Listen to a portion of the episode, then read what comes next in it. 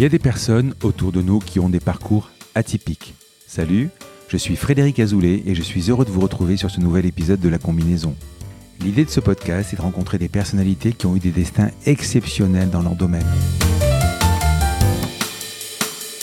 Entrepreneurs, sportifs, écrivains, artistes, je vous fais partager leur expérience, leur parcours lors d'une conversation sans filet. Découvrons ensemble la combinaison des événements qui ont fait leur succès. A tout de suite avec mon invité. Dans ce nouvel épisode, je reçois Marc Schilacci qui dirige Oxatis. Alors Oxatis est une solution SaaS qui permet de créer et d'administrer des sites e-commerce. Avec son expertise, Marc nous décrit son parcours, ses levées de fonds, son introduction en bourse et fait un état des lieux du commerce en ligne et plus généralement de la French Tech. Un épisode tout à fait passionnant à ne pas rater si vous vous intéressez au commerce en ligne ou si vous avez envie de vous lancer sur Internet. Mais je n'en dis pas plus, voici ma conversation avec Marc Schilacci. J'ai le plaisir d'accueillir aujourd'hui Marc Schilacci, président fondateur d'Oxatis. Oxatis est une solution SaaS par abonnement qui permet de créer des sites Internet d'e-commerce. Nous allons en reparler.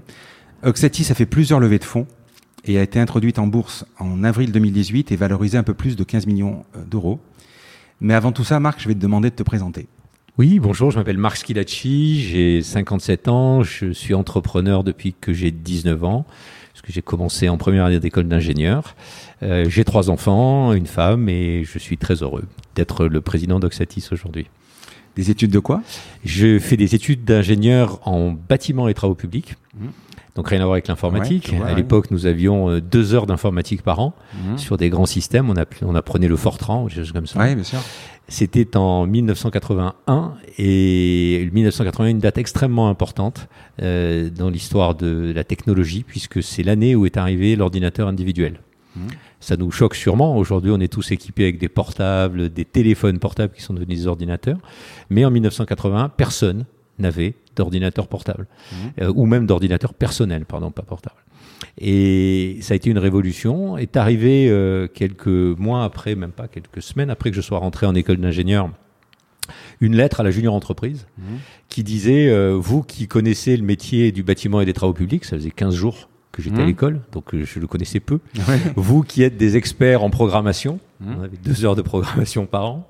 Si vous savez écrire des logiciels, euh, nous sommes disposés à les vendre parce qu'il n'existe absolument aucun logiciel métier euh, dans ces choses-là, dans ces ordinateurs individuels. Alors quand tu parles euh, de micro-ordinateur, c'est quoi? C'est même avant l'Apple II ou C'est l'Apple II et c'est l'IBM PC. L'Apple II étant le premier micro-ordinateur à peu près mmh. exploitable sur lequel des gens ont commencé à l'utiliser pour faire du business.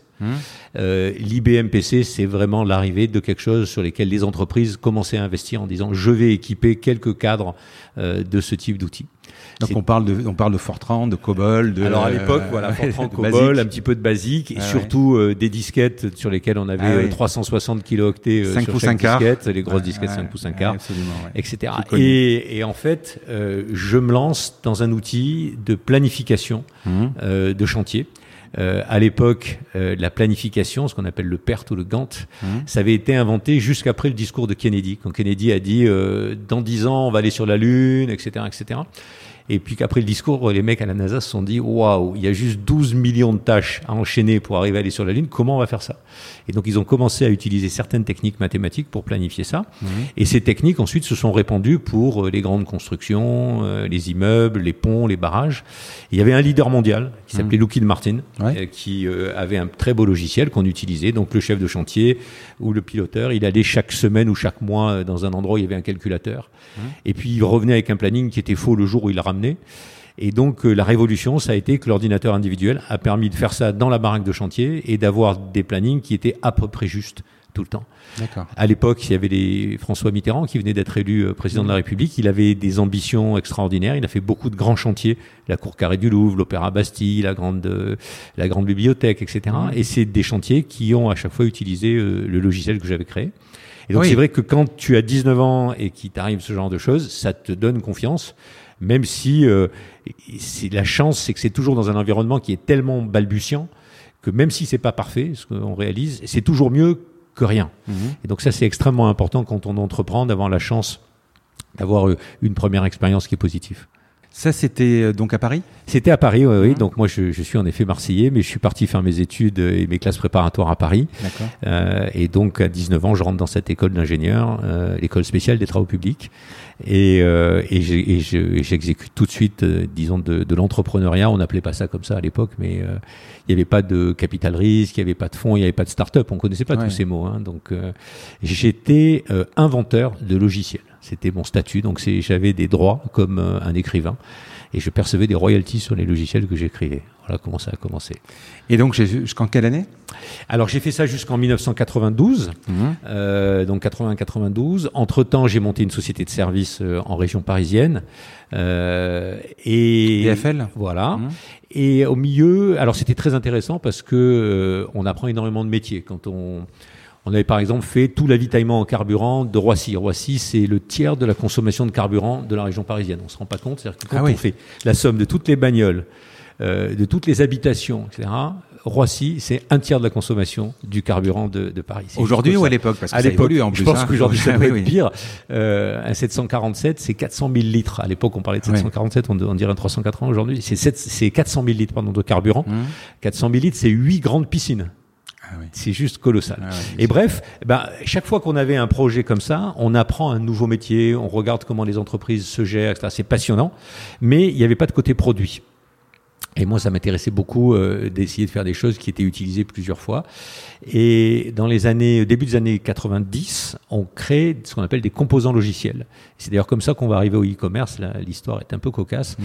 Et euh, les composants logiciels sont des briques comme des Lego mmh. qui font qu'un développeur peut très rapidement euh, rajouter des, des fonctionnalités qu'il ne maîtrise pas. Par exemple, on fait un logiciel de gestion. Tout d'un coup, on a besoin de scanner des images paf, on prend euh, une brique applicative qui permet de scanner, de coder des images, etc. Donc on vendait ça euh, pratiquement partout dans le monde et on était très mauvais aux US. Et j'avais un confrère américain qui vendait des choses équivalentes et qui était très bon aux US et très mauvais partout. Donc on s'associe. Mmh. Et un jour de 1996, il m'appelle. Euh, un soir, j'étais à Paris en train de dîner avec des copains au restaurant. Et il me dit Marc, il faut qu'on fasse un site internet marchand. Je veux dire, c'était une surprise absolue parce que dans quelle année 1996. Ah quand on me dit, enfin, quand je raconte l'histoire, généralement la question c'est et ça n'a pas marché? Et le problème c'est que ça a marché. Et pourquoi ça a marché? Mais dans ta tête, tu t'es dit, c'est le Minitel en fait. C'est euh, alors on avait l'expérience du Minitel ah, en effet. C'est vraiment et, à mais hein. pourquoi ça a marché? C'est qu'il y a quatre serrures que tu dois ouvrir pour faire du, du, du site marchand mmh. dans un pays nouveau. Par exemple, on peut se dire quand est-ce que ça peut décoller en Afrique? Euh, quels sont les critères ou quand est-ce que ça peut décoller en Italie? On regarde ces quatre critères. Un, il faut que les gens soient équipés d'un terminal. Ça paraît idiot aujourd'hui on a tous des portables, mais euh, en 1996, c'était pas si évident. Nous, on parlait qu'à des développeurs et des ingénieurs. Ils avaient tous un ordinateur euh, sur le bureau. C'est un premier point positif. Mmh. Le deuxième point, il faut être connecté. À nouveau, ça paraît idiot aujourd'hui parce qu'on est tous avec son téléphone à la fois avec un écran et une connexion intrinsèquement dans le système. Mais à nouveau, en 1996, c'était plus rare. Les ingénieurs, ils avaient CompuServe, ils avaient UNet, ils avaient AOL ou des choses comme ça mhm. pour aller sur les BBS. Voilà. Et Bulletin Bond Services. moi, j'ai, commencé là avec le modem US Robotics 128K. voilà, très bien. c'était l'ancêtre des, des, des, forums ou des blogs, etc., etc. Ça, c'était le deuxième point, connecté. Troisième point, il faut payer. Et alors là, je ne vais pas euh, raconter de ça. Là, en 1996, il n'y avait pas de système de paiement en ligne. Et donc, les gens nous envoyaient par fax leur carte de crédit. Et nous, on l'a passé dans le sabot. Ah plus vieux connaissent ça, d'accord. Et, euh, et, en fait, on n'avait pas particulièrement de problème. Et le, mais on peut noter, par exemple, que des pays comme l'Italie, qui sont pas si loin que nous, euh, la bancarisation en carte de crédit est faible. Il y a un Italien sur deux qui n'en a pas.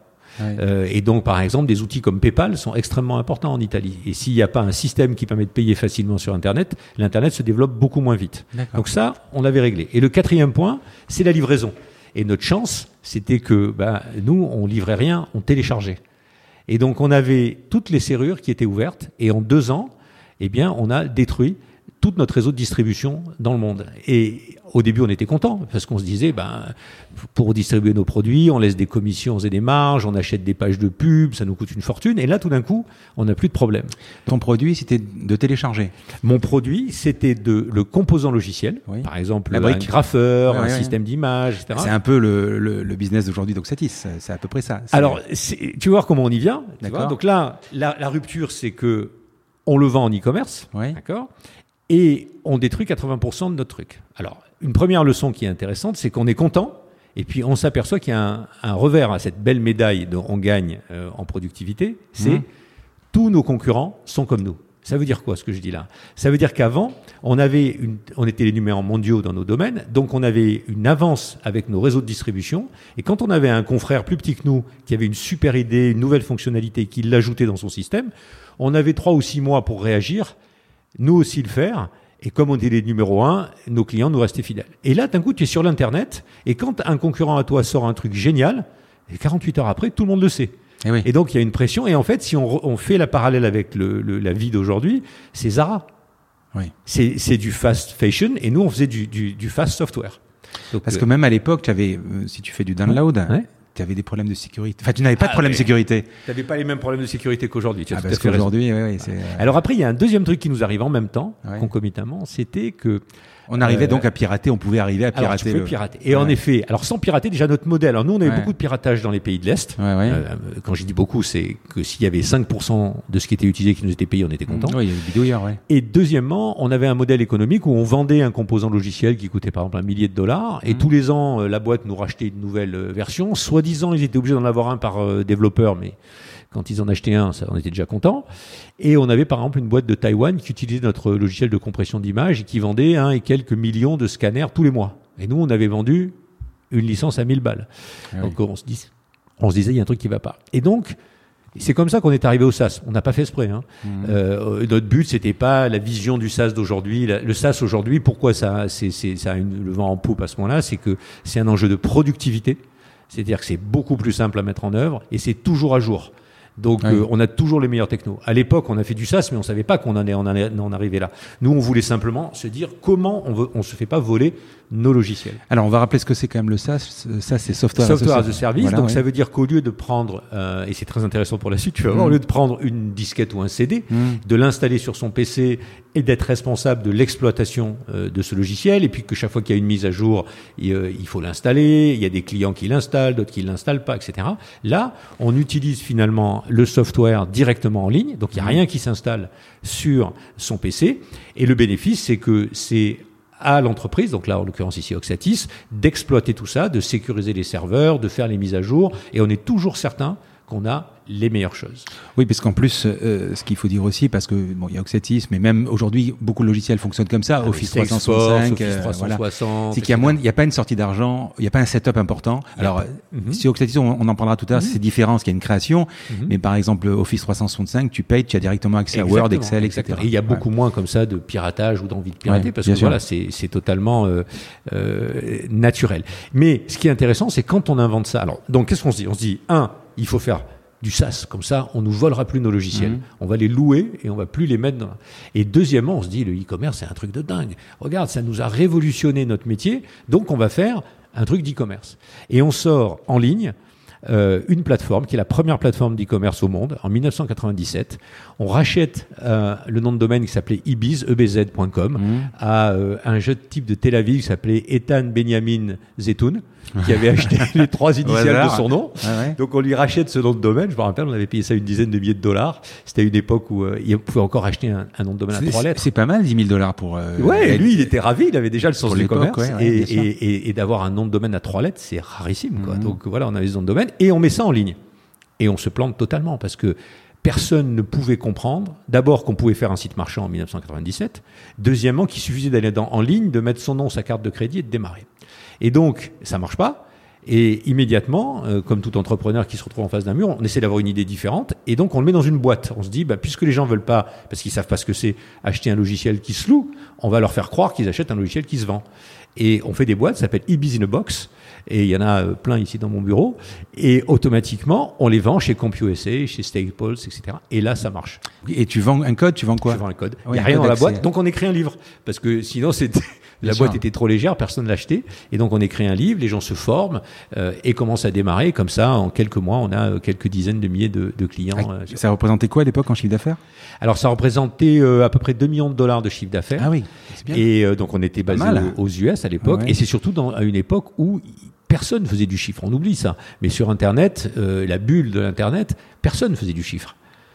Parce que tout, tout était gratuit, c'était le modèle, on va faire de la pub, tout va être gratuit, etc., etc. Et nous, on arrivait à oui, voir... parce qu'il n'y avait pas, avait d'AdWords, il n'y avait pas tout ça, quoi. Il y avait rien. il y avait même pas d'analytics. Comment tu, comment tu traquais, euh, tu, tu sais traquais rien du tout. Tu traquais rien du tout. Tu, tu comptais les visites, c'était déjà extraordinaire. Oui, il y avait, ouais, on mettait le ah compteur de visite à l'époque. Ah moi, je le mettais. Ouais, c'est ça. Quand, euh, quand euh, oui, tu as raison. Tiens, on a, ça fait un moment qu'on a enlevé ce, ce composant. Dans, bah oui, parce que si tu appuyais sur F5 sur l'ordinateur, tu faisais monter le truc, on le faisait tous pour.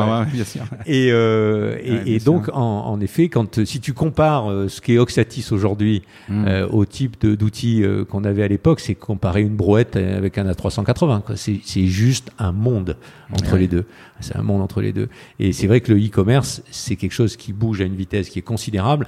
En fait, il y a un certain nombre euh, de révolutions euh, technologiques qui ont euh, un petit peu euh, parcouru ma vie, ou moi qui ai parcouru ces, ces, mmh. ces, ces révolutions. C'est un, je te l'ai dit, l'ordinateur individuel et personnel. Mmh.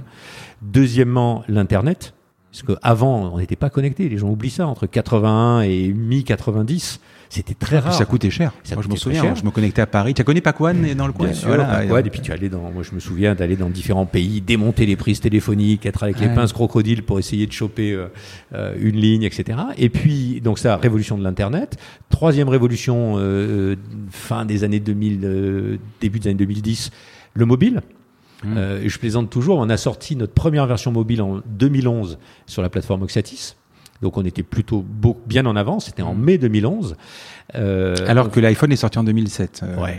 Mais je vais te donner un chiffre, tu vois, qui est mm. hallucinant. À l'époque, sur notre plateforme, nos clients enregistraient un million de commandes, de nombre de commandes chaque mm. année. On a dû en faire 7 ou 8 sur le mobile en un an. Aujourd'hui. 7 ou 8, euh, pas millions, 7 ou 8. Euh, oui, 7 ou 8 unités. Donc, sur, tu les comptes sur les doigts des deux mains. Quoi. Et aujourd'hui, ça représente 35% des euh, 7 ou 8 millions de commandes qui placent sur la plateforme. Plus les nouvelles notions de mobile first. Absolument. on a absolument. quasiment des trucs de dingue. Et là, euh, c'est clair que la quatrième révolution qui est devant nous, c'est l'intelligence artificielle. Hmm. Donc, c'est passionnant de pouvoir accompagner chacune de ces révolutions et de s'en servir pour faire grandir d'autres entrepreneurs. C'est ça que j'adore dans Oxatis. J'ai vu que tu as vraiment besoin de transmettre. Euh, tu, fais, tu fais un blog, tu fais des conférences. Mm-hmm. Parle-moi de tout ça, cette volonté de, de, de, restituer ce que tu as appris. Alors, alors par contre, j'ai juste oublié une petite question. Ouais. après, on, on répond à celle-ci. J'ai juste oublié. Tu parles en 97 donc, donc du logiciel. C'est toi qui développais la techno C'était euh... alors à l'époque euh, sur, la, sur le premier c'est moi qui développais mmh. euh, modestement. Mmh. Euh, et après on s'est entouré de gens euh, extrêmement brillants qui le font beaucoup mieux que moi. Euh, et je suis très fier par exemple que chez Oxatis il y a euh, des collaborateurs qui sont des ingénieurs de très haut mmh. niveau qui sont euh, avec moi depuis 25 ans. Ah oui. Euh, mon associé Marc Hurtaud, qui est mon cofondateur, euh, et euh, je travaille avec lui depuis depuis 27 ans. Donc ça c'est extrêmement important. On est passé à travers un certain nombre d'entreprises, etc. Mais il y a eu cette fidélité, cette compréhension, cette exigence réciproque. C'est-à-dire qu'on demande beaucoup d'eux. C'est très difficile parce que dans une boîte, si tu demandes trop, enfin, ces gens-là sont des gens qui ont une créativité extraordinaire. Mmh. Après, il faut délivrer. C'est-à-dire qu'il faut, ouais. il faut arriver à pas les brider pour qu'ils soient super créatifs, mais à ce que derrière ça délivre. Donc c'est, mmh. et je pense que de les comprendre. Donc je te le dis, moi aujourd'hui, je ne suis absolument plus euh, capable de coder comme eux ils codent, mais euh, les comprendre c'est extrêmement important. Être capable ouais. de s'asseoir une demi-heure avec eux, euh, de comprendre les, les, problèmes auxquels ils font face, euh, d'essayer de donner quelques idées, etc. C'est, en tout cas, c'est passionnant. Moi, je me régale. Même moi, enfin, dans, dans, dans mon business, dans mmh. l'e-commerce, ouais. tu le sais je, je, développe plus non, j'ai plus, enfin, ouais. ça devient compliqué, mais ne serait-ce que d'avoir le même langage que le dev oui, avec qui sûr. tu discutes, c'est vachement important. Et puis ouais. c'est, enfin, c'est enrichissant. Tu, ah, tu ouais, parles à sûr. des gens qui sont hyper brillants, qui sont toujours au fait des dernières technos, donc c'est, extrêmement intéressant. Alors pour Allez, revenir coupé, à ta question voilà, donc, sur, euh, sur mmh. euh, transmettre, euh, il y, a, y, a, plusieurs choses. D'abord, euh, comme je te le disais à la fin de, de la question précédente, euh, un, un des, une des choses qui te donne le plus de plaisir, euh, qui me donne le plus de plaisir chez Oxatis, en dehors de, de la croissance de l'entreprise, de, de, la, de la réussite de mes collaborateurs, etc., c'est d'aider un petit peu ou de participer à la réussite d'autres entrepreneurs. Mmh. Donc ça, c'est fascinant parce que euh, si tu fais un logiciel de compta, c'est sympathique, mais tu dis que finalement tu comptes les points. Euh, nous, on est vraiment un logiciel qui fait vendre. Et quand il y a des entrepreneurs qui viennent chez toi, euh, euh, on a le cas par exemple d'un superbe, d'une super marque de vélo qui s'appelle Commensal. Mmh. Il est arrivé chez nous, euh, il faisait 130 000 euros en 2013 et ils feront presque 30 millions cette année. Donc multiplié par 200 en six ans. C'est fascinant de voir euh, bah, la création de valeur chez eux, les collaborateurs qui viennent, une marque un petit peu euh, ancienne euh, qu'on connaît tous comme Patogas, qui était une oubliée dans un gros groupe comme Vivarte. Ils sortent de là, ils sortent de leur Magento, ils viennent sur notre plateforme et ils font 180% de croissance sur leur site en un an. Voilà, ça c'est des choses qui sont extrêmement intéressantes et gratifiantes pour pour le chef d'entreprise. Et tu as envie de transmettre ce que tu sais. En plus, je me suis aperçu que notre, comment pourrait-on dire, notre marché d'e-commerce, mmh. les, les, gens en ont à la fois peur, parce que c'est une transformation, c'est un mmh. changement, donc on peut le on va en parler, mais c'est aussi une opportunité considérable. Et en fait, ce qu'on attend d'Oxatis, et donc je pense de son dirigeant, c'est d'être capable d'analyser ce qui fait le succès des grands, des Amazon, des La Redoute, des Cdiscount, etc. Et de savoir quels sont les outils que doivent utiliser et à quel moment ceux qui sont un peu plus petits, les PME qui feront quelques millions d'euros, pour elles aussi pouvoir réussir. Et donc, c'est passionnant d'essayer de décrypter ça à tort ou à raison, parce que toutes les prédictions ne sont pas vraies, hein, euh, et, de, et de pouvoir essayer de les conseiller à quel moment il fallait faire quelque chose. Je vais te donner un exemple. Euh, Amazon a fait des avis clients depuis 97 ou 98, très très vite. Ils avaient un volume de data qui était extrêmement important, qui leur permettait de faire ça. Et moi, je me disais, à tort, dans le milieu des années 2000, fait, prends un marchand qui fait 1000 commandes par an. Mmh. Toi, tu es un, mmh. e-commerçant, 1000 commandes à 100 euros, 100 000 euros, ça commence à faire du chiffre d'affaires. Mmh. Sans doute pas assez pour une entreprise, mais pour un commerçant de centre-ville, c'est considérable. Et tu te dis, lui, il a 1000 commandes. Si tu as 1% des gens qui laissent un, avis, bon, il va retenir, il va recueillir, pardon, 10 avis dans l'année. 2% étant le taux de transfo moyen dans l'e-commerce, je me disais, ça n'a aucun intérêt. Et encore, c'est pas mal 2%, ça des business, mais bon. Et donc, si tu te dis, le type, il a 200-300 produits, il va avoir 20 avis par an, tu dis, il vaut mieux oublier. Et puis, en regardant bien là, donc, donc on le faisait pas. On proposait pas ce genre de choses, et moi, je ne conseillais pas à mes, à mes marchands de le faire. Et puis, en regardant bien la tendance, je me suis aperçu qu'en fait, c'était 12 à 15% des gens à qui tu demandais leur avis qui le donnaient. Donc ça change la, la, la, règle. Et donc dans les années milieu des années 2000, 10 pardon, on s'est mis à proposer ces outils à nos marchands. Donc euh, de transmettre ce qu'on recueille comme info et d'essayer de les répartir, ça a toujours été quelque chose qui m'a qui m'a intéressé, qui m'a passionné. Donc ça c'est pour le côté e-commerce. Et ensuite pour l'entrepreneuriat, et je trouve que la France elle a énormément changé en une dizaine d'années. Il y a une dizaine d'années dans les sondages, tous les gamins disaient qu'ils voulaient être fonctionnaires, et aujourd'hui, ils veulent tous créer une start-up. Alors, il y a sûrement un, juste euh, milieu entre les deux. Tout le monde n'est pas capable d'être fonctionnaire, et tout le monde n'est pas capable de faire une. C'est vraiment euh, une de mes occupations d'être à JO, on en a parlé, Association Jeunesse d'entreprise, où on va dans les écoles parler de l'entreprise et leur dire il faut devenir chef d'entreprise. Ben voilà, ben moi je faisais 10 000 entrepreneurs. il y a, a 10-15 ans, c'était tabou l'entreprise. Hein, c'est plus pareil. Et, d'expliquer à des gamins euh, en, de, de, de, troisième, ben, c'est quoi un entrepreneur? Et Moi je leur dis, c'est quelqu'un en fait qui résout les problèmes des autres et qui, à ce titre, peut être rémunéré puisqu'il résout un problème. Je, lui dis, je, leur prends souvent des exemples tout bêtes. Le plombier résout un problème, il y a une fuite chez vous. Hmm. Et donc voilà comment vous allez euh, devenir un plombier. Il faut vous équiper, donc il faut investir, il faut amortir, euh, il faut se faire une réputation, etc., etc.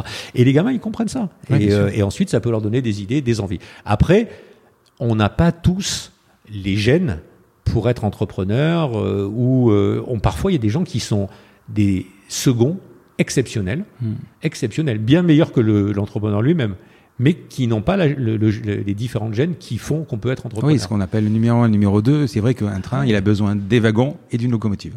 Voilà. Hmm, bien sûr. Parlons d'Oxatis. Donc, euh, j'allais te poser la question comment tu as eu l'idée d'Oxatis, mais ça, j'ai compris. Je suis, désolé, je te l'ai donné avant, voilà. voilà. Le nom, comment tu as trouvé le nom? Alors, il euh, y, a la version euh, officielle, voilà, qui est euh, qu'en fait, euh, Oxalis, c'est le trèfle à quatre feuilles. Ah oui. Et que nous, on porte bonheur à nos, on a, à nos marchands, etc. voilà, ça c'est la version officielle. La version officieuse, c'est que on cherchait modestement un nom en 2001 avec Marc Heurtaud, mon associé, qu'on essayait de voir qu'est-ce qui pourrait ne pas être accroché au e-commerce, parce qu'on mmh. ne savait pas qu'est-ce que serait euh, le e-commerce dans quelques années. Donc on voulait pas s'appeler shop machin, web bidule, etc. Euh, on essayait de chercher des noms, il n'y avait pas de phonétique, euh, d'erreur phonétique possible, pas de F qui peuvent s'écrire PH hmm. ou des choses comme ça. Et enfin, il y avait des consonances à l'époque qui étaient un peu la mode avec finir en IS, et il fallait que ce soit unique. Donc tu tapais dans Google et il sortait rien. Ah ben moi, j'ai, moi j'avais, j'ai une boîte, elle s'appelle Omnis Coloris. Donc tu imagines, c'était l'époque. Hein voilà. Ah ben ouais, toi, t'as fait le double. Toi, c'est, une fusion en plus. Il y avait Omnis, il y avait Coloris, on les a fusionnés, je fais le double. Mais c'était à l'époque de Numéris, c'était tout ça. Quoi, exactement. Et alors, on, l'a échappé belle, très modestement. On avait aussi dans la liste des, des candidats, des non-candidats, Enalis. Et tant, quand on l'a googlisé, moi je suis pas germanophile et, ou mm. plutôt, et je me suis aperçu que c'était des couches d'incontinence là-bas. Donc ah on, l'a échappé belle. Et donc on a choisi euh, Oxatis, qui, qui a l'avantage d'être un nom. Euh, et pourquoi pas Oxalis? Parce qu'à l'époque, on n'avait pas pensé du tout à Oxalis. J'ai dit ça, c'était la version euh, officielle. Ah oui, voilà. voilà. Donc là, on est en transparence avec d'autres euh, d'autres euh, entrepreneurs. Donc, vous créez. comment ça se passe le, tout début? Donc, vous avez le nom, tu es avec Marc, ton, ton mhm. associé, mhm. et alors c'est assez intéressant parce que on est en, en fin juin, début juillet. Vous aviez la même techno qu'aujourd'hui? Euh, oui, elle a largement évolué. Oui, bien sûr. On avait une brouette et on a un A380, franchement. Hein. Voilà. Et euh, donc entre temps, il y a eu 300 ADOM de travail, quoi. Donc ça fait un peu du monde. Mais euh, donc euh, persuadé euh, que l'e-commerce allait être quelque chose de révolutionnaire, je dis à Marc, écoute, on va monter ce qu'on avait monté aux US, on va le monter en mmh. France. on arrive fin juin, début juillet. Moi, je suis hébergé par des potes en région parisienne. C'était près de Neuilly, je me rappelle. Et je descends l'avenue Charles de Gaulle de Neuilly avec mes statuts et mes deux chèques, le mien et celui de Marc, pour créer la boîte. Et je crée une boîte Internet. Personne ne voulait de moi. Il a fallu que j'arrive au bout, au bout, au bout de Neuilly, dans une rue euh, perpendiculaire. Il y avait une agence du Crédit Agricole. Ils ne devaient pas savoir ce que c'était Internet là-bas. Eux, ils ont pris le chèque mmh. et ils ont pris les statuts et on a commencé comme ça. Et c'est rigolo parce que on a commencé le 4 juillet. Tu, ne voulais, tu ne leur demandais rien, pas de prêt. Ah non, ah non mais il y avait ils ne voulaient pas prendre. Ah bah non, bah non bah, ah les gens ont oublié. Hein. Moi, je, je me souviens d'un retour euh, New York, Los Angeles, puisqu'on était dans le coin à l'époque. Et j'avais une une dame assez âgée à côté de moi, elle commence à, à, discuter, elle discutait avec un jeune français et tout, elle était super cool. Et puis au bout de trois quarts d'heure, elle me demandait ce que je faisais. Et je lui dis que j'ai une startup internet, elle m'a plus adressé la parole pendant les quatre heures du vol. Parce que les Américains, c'était une claque considérable, la bulle de l'Internet pour eux. C'était, c'était leurs économies, c'était, euh, donc c'est, ça a été euh, une période dure qu'on a oubliée. Euh, 2000, c'était oui. Ouais, c'était 2001. 2001 on pensait que c'était le début de la fin. C'était la fin du début. C'est très mmh. différent. Et donc l'internet aujourd'hui, il est partout. Il y a probablement des bulles encore, mmh. euh, mais euh, l'usage n'est pas une bulle. Il faut qu'on trouve un équilibre financier, mais l'usage n'est pas une bulle. Les bulles qu'on voit aujourd'hui, c'est juste qu'on veut aller tous extrêmement vite. C'est tout. C'est euh, donc les, les, boîtes lèvent beaucoup d'argent parce qu'elles veulent exécuter extrêmement vite. Mais non, puis les, les, bulles aussi, c'est les monstres que sont devenus les GAFAM ou, euh, ou aujourd'hui les projets Libra, ce genre de choses. Ça fait bien peur, sûr, quoi. bien sûr. Mais ces, ces, ces entreprises-là, quand tu regardes les valos d'entreprises comme Apple, etc., les sous-jacents sont souvent normaux. Oui. Peut-être la seule, la seule exception, moi, ça, ça serait Amazon. Mais tu regardes Apple, tu regardes Google, tu regardes Facebook, ce sont des, des boîtes qui délivrent du résultat d'une façon extrêmement forte. Ce qui, ce qui est incroyable, c'est que je me souviens d'un article euh, où on dit à un moment qu'Apple devient la première capitalisation du monde, qui dépasse Exxon mhm. à 200 ou 300 milliards. Euh, Aujourd'hui, Exxon, c'est à peu près toujours la même valo. Oui. Mais Apple, c'est trois fois plus encore. Oui. c'est incroyable. Quoi. Mais après, tu as d'autres euh, situations. On a vu récemment des gens comme WeWork. Euh, on a eu des intros de Twitter. On a eu voilà, qui, qui, qui il y a quelques années. Hein, c'est pour ça que je voulais mmh. mettre de la perspective. Tout, toutes les boîtes euh, ne sont pas amenées euh, à avoir ce type de valeur. Et je pense que c'est probablement quelque chose, et on en reparlera sûrement quand on parlera de la, de la French Tech autre, mmh. c'est probablement quelque chose qu'il faut qu'on. Qu Mais tu n'as pas eu envie de monter ce business aux États-Unis? Euh, oui et non. J'y avais été. Euh, j'ai vécu cette partie, cette période de, de la bulle qui était pas très agréable. Euh, j'avais. Euh, oui, c'est ça en fait. C'est le climat, quoi. Voilà. J'avais quitté la France. Euh, j'avais fait deux ans de commuting, 15 jours Paris, 15 jours Los mmh. Angeles. Puis après, ma famille est venue me rejoindre là-bas. On y a vécu deux ans. Mon épouse, elle pouvait pas travailler puisqu'on avait un visa mais pas de carte verte. C'est un peu mmh. compliqué. Et puis, euh, bah, euh, la France a beaucoup de pays, mais c'est quand même un, superbe pays, en particulier Marseille. Euh, on, on, oublie que par rapport à la Californie, on a un temps qui est largement meilleur que le leur. On a une mer qui est toujours beaucoup plus chaude que la leur, parce qu'en Californie, mmh. quand il fait 12 dans l'eau, c'est bien. D'accord? Donc ici, quand même, on a, on a beaucoup de chance. On a l'éducation qui est gratuite, qui est mmh. très haut niveau en France. On a la santé on a la culture, on a les Alpes, enfin c'est un truc de dingue. Je veux dire, on, a vraiment un territoire qui doit exploser, Marseille. Je, poste très exceptionnellement, vraiment, parce que dans je poste une photo du dirigeant, mais là les, bureaux, parce qu'on est sur là, on voit tout Marseille de ton bureau, mhm. c'est magnifique. Merci. Euh, donc la techno, euh, donc elle est équivalente aujourd'hui. Donc c'est quoi C'était un dérivé de PHP Alors il y a un framework, il y a quelque chose hein? Ah, oh, c'est plus c'est plus compliqué que ça. Mmh. Euh, en fait, la techno quand on a commencé en les débuts des années 2000, il n'y avait pas de PHP. Oui, c'est vrai, c'est incroyable. Donc en fait, c'était euh, des technos euh, Microsoft principalement. Ouais. Euh, et donc on a. C'était même pas du point net, c'est de l'ASP tout court. C'était de l'ASP à l'époque, et, et, franchement, on a encore de l'ASP. Et ça tourne comme une horloge. Le problème, c'est que c'est très difficile de trouver des développeurs. Mm.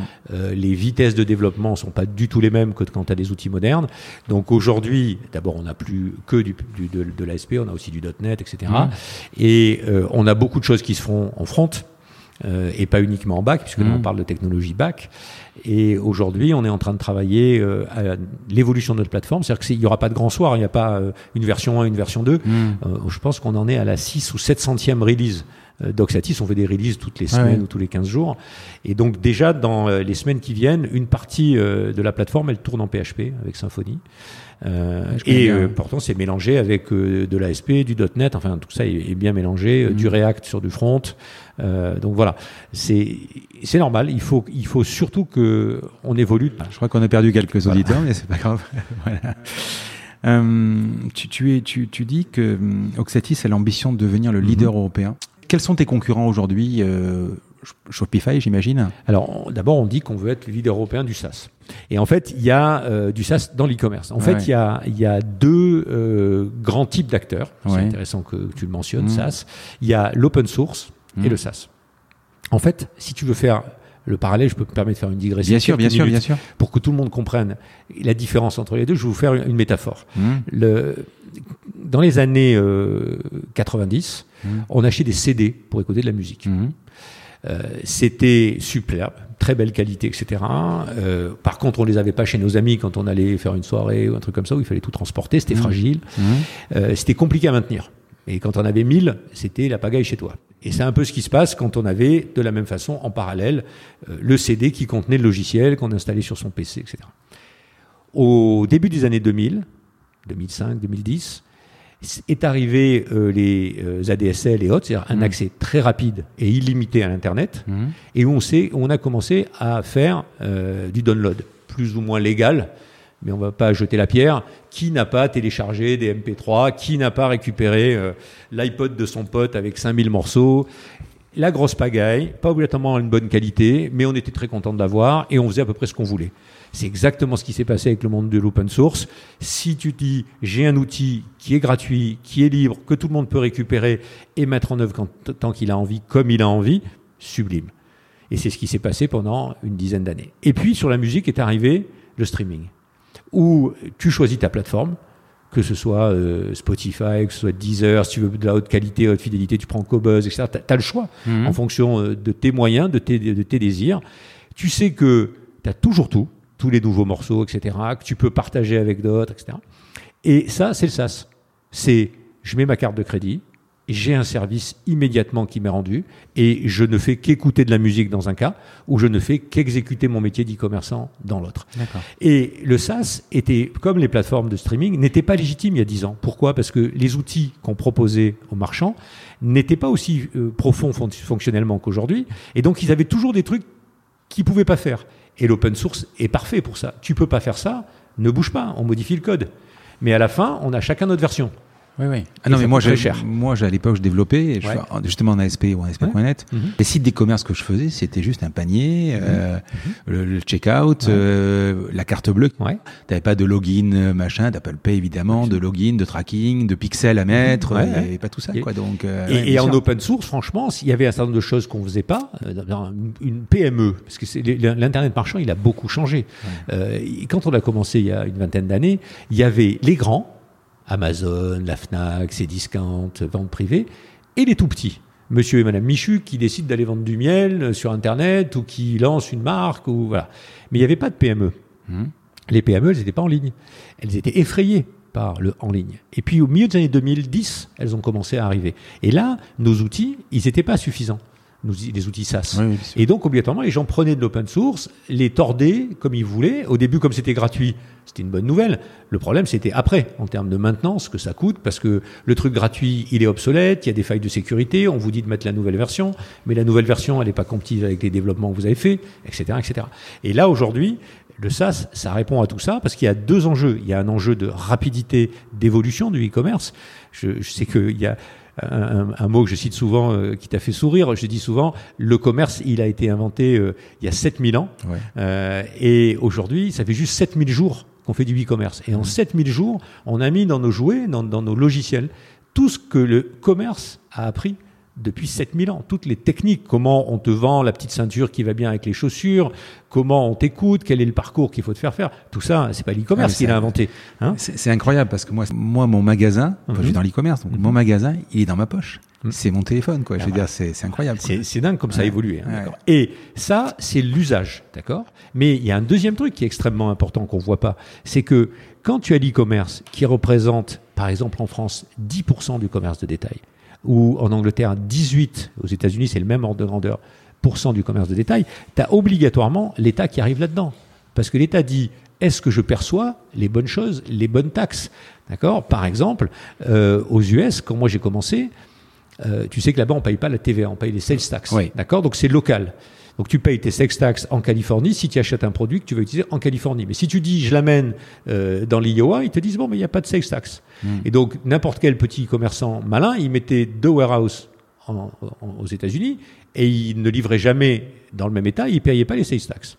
Donc comme que les gros pouvaient faire ça, genre Amazon, l'État américain a dit on va faire un moratoire, il n'y aura pas de sales tax sur Internet.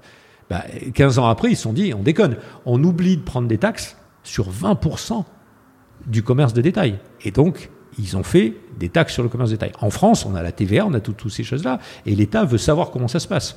Donc ça, c'est du réglementaire. Il y a la RGPD mmh. qui est arrivée, qui, qui protège le citoyen, d'accord?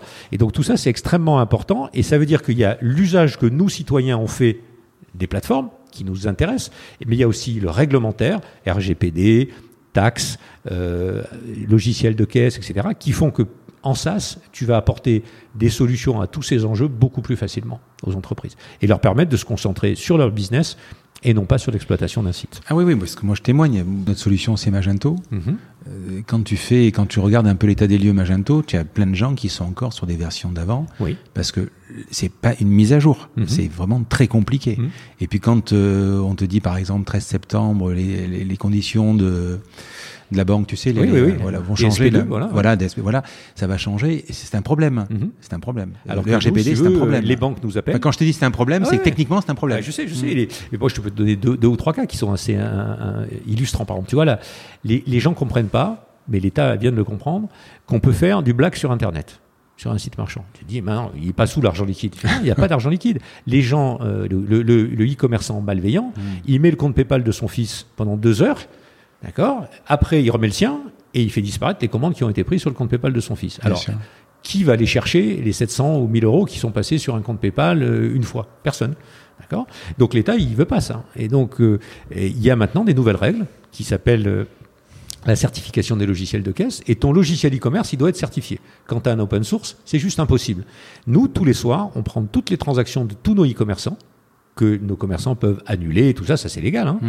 et on met tout ça dans la blockchain.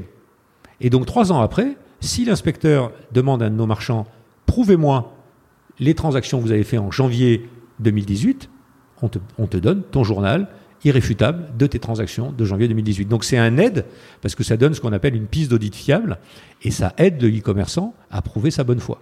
Et c'est logique que le... et vous avez beaucoup de réquisitions comme ça? Ah, on en a, ouais. Je ne vais ah pas te donner le nom, mais on en a régulièrement. Et moi, ce qui m'a le plus étonné, c'est que ces réquisitions sont confidentielles. Et un jour, on me demande une réquisition euh, sur euh, le site du président de notre club VIP. On a un club d'utilisateurs qui hmm. nous aide à, définir le produit. Je me suis dit, mince quand même. Et deux mois après, je le croise, il me dit, ah Marc, c'est vraiment sympa d'avoir donné les informations. Euh. Je dis, qu'est-ce qu'il est en train de me raconter là? Et en fait, non, le type était hyper honnête, hyper carré, mais l'administration était en train de lui appliquer un taux de fraude hmm. moyen. D'accord et, il dit, mais vous pouvez pas me démontrer que vous fraudez pas. Hein. C'est comme le cafetier qui dit, ben moi je fais aucun argent liquide, tout le monde me paye par carte. il peut pas le démontrer. Donc on va lui appliquer un taux. Et là, euh, mon client a dit, bah non, bah moi, je peux vous le démontrer. Voilà ce qui s'est passé. C'est Oxatis qui vous l'a dit. C'est vous qui avez fait une réquisition. Et ça se passe très bien. Donc c'est positif pour tous les gens, toujours pareil. Hein. tous les gens honnêtes sont protégés par les lois. Mmh, la RGPD, de la même façon, on a euh, les outils euh, de registre du consentement. Quand tu vas consentir à recevoir un email, nous, on enregistre ce consentement. Euh, on enregistre l'adresse IP du client, etc. Donc on stocke tout ça dans la blockchain. Et si deux ans après, tu as un problème avec un groupe d'utilisateurs qui te dit mais moi j'ai jamais demandé à recevoir tes lettres d'information, etc. Tu dis, registre de consentement. À telle date, à telle heure, tu as dit oui. À telle date, à telle heure, tu as dit non. Et moi, mes lettres, je les ai envoyées entre ces deux dates. Donc c'est extrêmement important de disposer de tous ces outils. De, c'est vraiment des outils de productivité, de compétitivité. Tu te souviens de ton premier client sur Exatis je me souviens euh, de mon premier client, de mes premiers clients marquants. D'accord. Tu vois, je je peux pas dire que je me souviens du tout premier, non.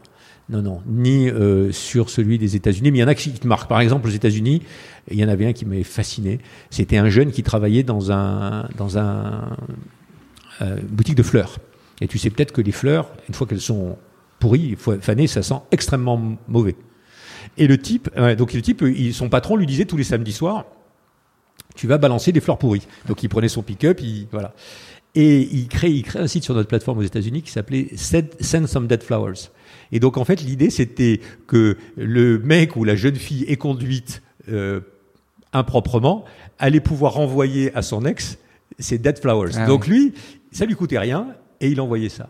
Donc c'était incroyable. C'est sur ibis.com, ouais, Il avait fait un business à partir du garbage. Donc euh, voilà, donc ça, ça te marque. Putain, le type a une idée et ça marchait. Hein. Ça marchait, c'est ça le pire. Tu vois. mais c'est... Et, euh, et, en France, euh, une de nos premières clients, je me rappelle, donc on a on crée en juillet 2001, 4 hmm. juillet, et une de nos premières clients, c'est un site de broderie en mai 2002.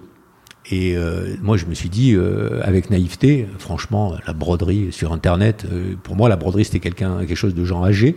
Ça arrivait sur, un, sur Internet. Ça, et, et, on n'avait pas à l'époque les, tous les systèmes de paiement. Aujourd'hui, on a 48 systèmes de paiement. Donc, la, la, créatrice me dit, Marc, il, il, nous faut le système de paiement CIC. Et je lui dis, écoutez, pas de problème, vous prenez PayPal, il y a une différence de prix entre CIC et PayPal en termes de commission, je vous couvre vos commissions, tant que je vous ai pas livré CIC. On livre le CIC un mois et demi après, elle avait déjà pris 300 ou 400 commandes, ce qui est énorme en 2002, mmh. quoi, d'accord, sur la broderie. Et donc, elle n'a pas payé son abonnement chez nous pendant deux ans, je pense. Et donc, elle, ça m'a marqué. Elle est toujours là. Et c'est une boîte qui fait euh, plus d'un million d'euros de chiffre d'affaires, euh, qui est probablement un des C'est qui, je regarderai, c'est qui? Univers Broderie. D'accord. Bah, je mettrai le lien. Quel est ton plus gros concurrent aujourd'hui chez Spotify Ah oui, on, on, a fait la partie, excuse-moi, euh, hmm. open source, hmm. et on n'a pas fait le deuxième volet qui est la, partie SaaS. Donc euh, aujourd'hui, la tendance euh, dans le monde, c'est d'aller vers le SaaS. Pour te donner un ordre de grandeur des, des situations, 50% des sites marchands aux US sont en mode SaaS. Hmm. aujourd'hui, en France, 85% sont en open source. Donc euh, il, y a, il, va y avoir cette bascule hein, euh, en France comme elle a eu lieu euh, aux États-Unis. Et là, il y a un leader mondial qui s'appelle Shopify. Mais qui est sorti après vous qui est sorti après nous en 2009, d'accord. Alors très sincèrement, Oxatis 2001-2008, pas de levée de fonds. Hmm. Donc nous, on a vraiment démarré en 2008. On, on est arrivé à faire un million d'euros de chiffre d'affaires. On avait hmm. un, un, millier de clients. mais euh, c'est vraiment à partir de 2009 qu'on s'est développé. Mais eux, ils se sont développés avec des moyens américains. C'est-à-dire qu'avant de faire leur IPO... C'est canadien, non, à la base, non? C'est canado-américain, c'est mmh. Toronto, mais si tu veux, les levées de fonds, ils les ont fait aux US, les collaborateurs, c'est des US, le marché, c'est US, d'accord? Mais c'est vrai que c'est canadien et c'est remarquable. Euh, donc, eux, avant de rentrer en bourse, ils avaient déjà levé 300 et quelques millions de dollars. Mmh. Donc, on n'est pas tout à fait dans le, dans le même monde. Et aujourd'hui, ils ont levé, cumulé 2 milliards de dollars. Mais euh, tes, tes, commerciaux, quand ils sont en clientèle, quand mmh. ils, euh, c'est vraiment le, le, concurrent que tu as en face tout le temps? Non, c'est pas le concurrent qu'on a en, en face. parce que tu as l'open source en face. Alors pourquoi? C'est on aimerait bien euh, hmm. être concurrent de Shopify. Mais euh, on est, on a très très vite réalisé il y a déjà euh, deux ans qu'on n'avait pas les moyens en France d'être un acteur de ce marché. Ce marché, c'est quoi? C'est le marché de la petite création d'entreprise. le type qui crée une boîte, qui se lance, qui veut faire du e-commerce, etc. Euh, il faut des moyens marketing considérables.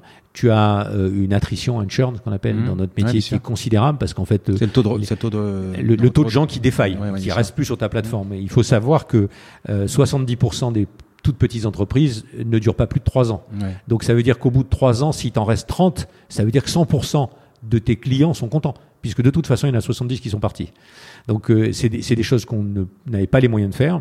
Et donc, ce segment, on l'a totalement laissé euh, à, à Shopify. Et nous, ce qui nous intéresse, ce sont deux segments très particuliers. C'est le segment de l'entrepreneur comme toi, mmh. qui fait déjà 2 millions et mmh. qui se disent comment je passe de 2 à 6 ou 7 et comment le coût de mon Magento, de mon PrestaShop, je le divise par deux. Voilà, ça c'est vraiment l'enjeu. Je te donnerai un exemple. Une très belle boîte du nord de la France s'appelle Willems, qui est euh, une euh, pépinière, voilà, jardinière pépinière en ligne, qui a été élu plusieurs fois euh, numéro un par Capital, électeur de Capital, devant des Truffauts, des botaniques. Donc ça donne que des PME peuvent réussir. Il arrive chez nous, il fait 6 millions d'euros. Deux ans après, il fait 10 et demi. donc ça, il a publié ses chiffres dans les échos. Donc 30% de croissance par an. Boum. Et il, il fait ça en passant de Magento chez nous. Il divise ses coûts par deux. Euh, donc euh, il économise plus de 100 000 euros par an euh, de salaire, de gestion, de, de, de personnes, de d'hébergement, et surtout. Et je fais une conférence avec lui, je me rappelle au salon des entrepreneurs du e-commerce l'an dernier sur migration Magento. Et au bout de 15 minutes, tout le monde lui posait des questions sur les caches, les DDoS, les attaques, les machins. Et puis au moment où il s'arrête, il dit Vous vous rendez compte de, de, quoi on discute là? Au lieu de parler de business sur Internet, vous êtes, en, train de me demander à moi, vendeur de graines et de plantes, comment je, fais face à des DDoS, à la rapidité de mes serveurs, au cache, machin, etc. Ça, depuis que je suis Oxatis, personne s'en occupe chez moi. il me dit, avant, il, cite cette anecdote, avant, on avait tellement peur que PayPal ne marche plus ou que telle banque ne marche plus parce que ça faisait une demi-heure qu'on n'avait pas eu de commande par PayPal, qu'on passait une fausse commande pour voir si ça marchait toujours dit ça, ça prenait un temps fou dans la tête de mes collaborateurs qui aujourd'hui sont concentrés sur leur business. Donc nous, notre sweet spot, c'est ces marchands qui sont déjà, qui font un million ou plus et qui veulent grandir vite et qui se retrouvent avec des outils qui sont trop compliqués à maintenir, comme tu l'as très bien dit tout à l'heure. Et deuxième, ce sont les marchands qui font du B2B. Euh, le B2B, c'est quelque chose qui est énorme, beaucoup plus business gros que business. business to business. Mmh. Pour donner un ordre de grandeur, en France, le B2C, dont on entend tout parler, les ventes privées, les Amazon, etc., c'est 100 milliards. D'accord? Ça a grandi d'à peu près 15% par an, 13 à 15. Le B2B, c'est déjà plus gros. Et en Angleterre, c'est 5 fois plus gros. Donc c'est extraordinairement important.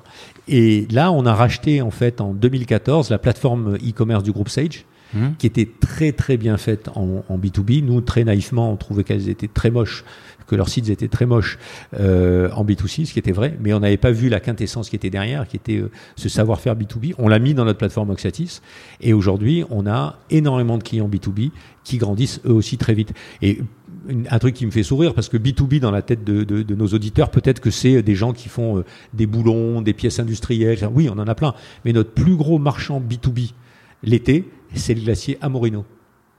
Ah Il a des centaines de franchisés qui commandent chaque jour des paniers dont je tairai le, le, montant, qui sont très importants, c'est pas 100 euros, hein, mmh. euh, de produits pour fabriquer les glaces.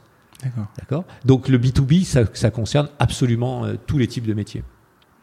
Et là-dessus, on a une offre qui est exceptionnellement pertinente. Donc c'est sur ces deux, deux points. Oui, parce que je crois qu'il y a un setup qui est à peu près. Euh, Alors après, il y a des setups qui vont beaucoup dépendre. Hein. Mais tu peux, tu peux, ah, tu peux, tu peux t'en passer hein, si tu veux. Hein. Tu, tu, peux arriver chez nous, mettre ta carte de crédit, démarrer et on te demande rien d'autre. D'accord. D'accord.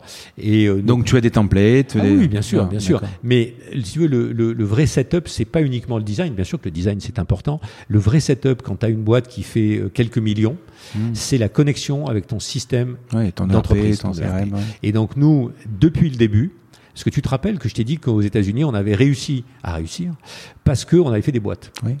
Quand on est arrivé en France, tu l'as souligné aussi, il n'y avait pas d'AdWords, il n'y avait rien. Hmm. Donc même avec des moyens, en 2001, tu pouvais pas faire de la pub sur Internet. C'était pas quelque chose, en tout cas pas de la pub pertinente.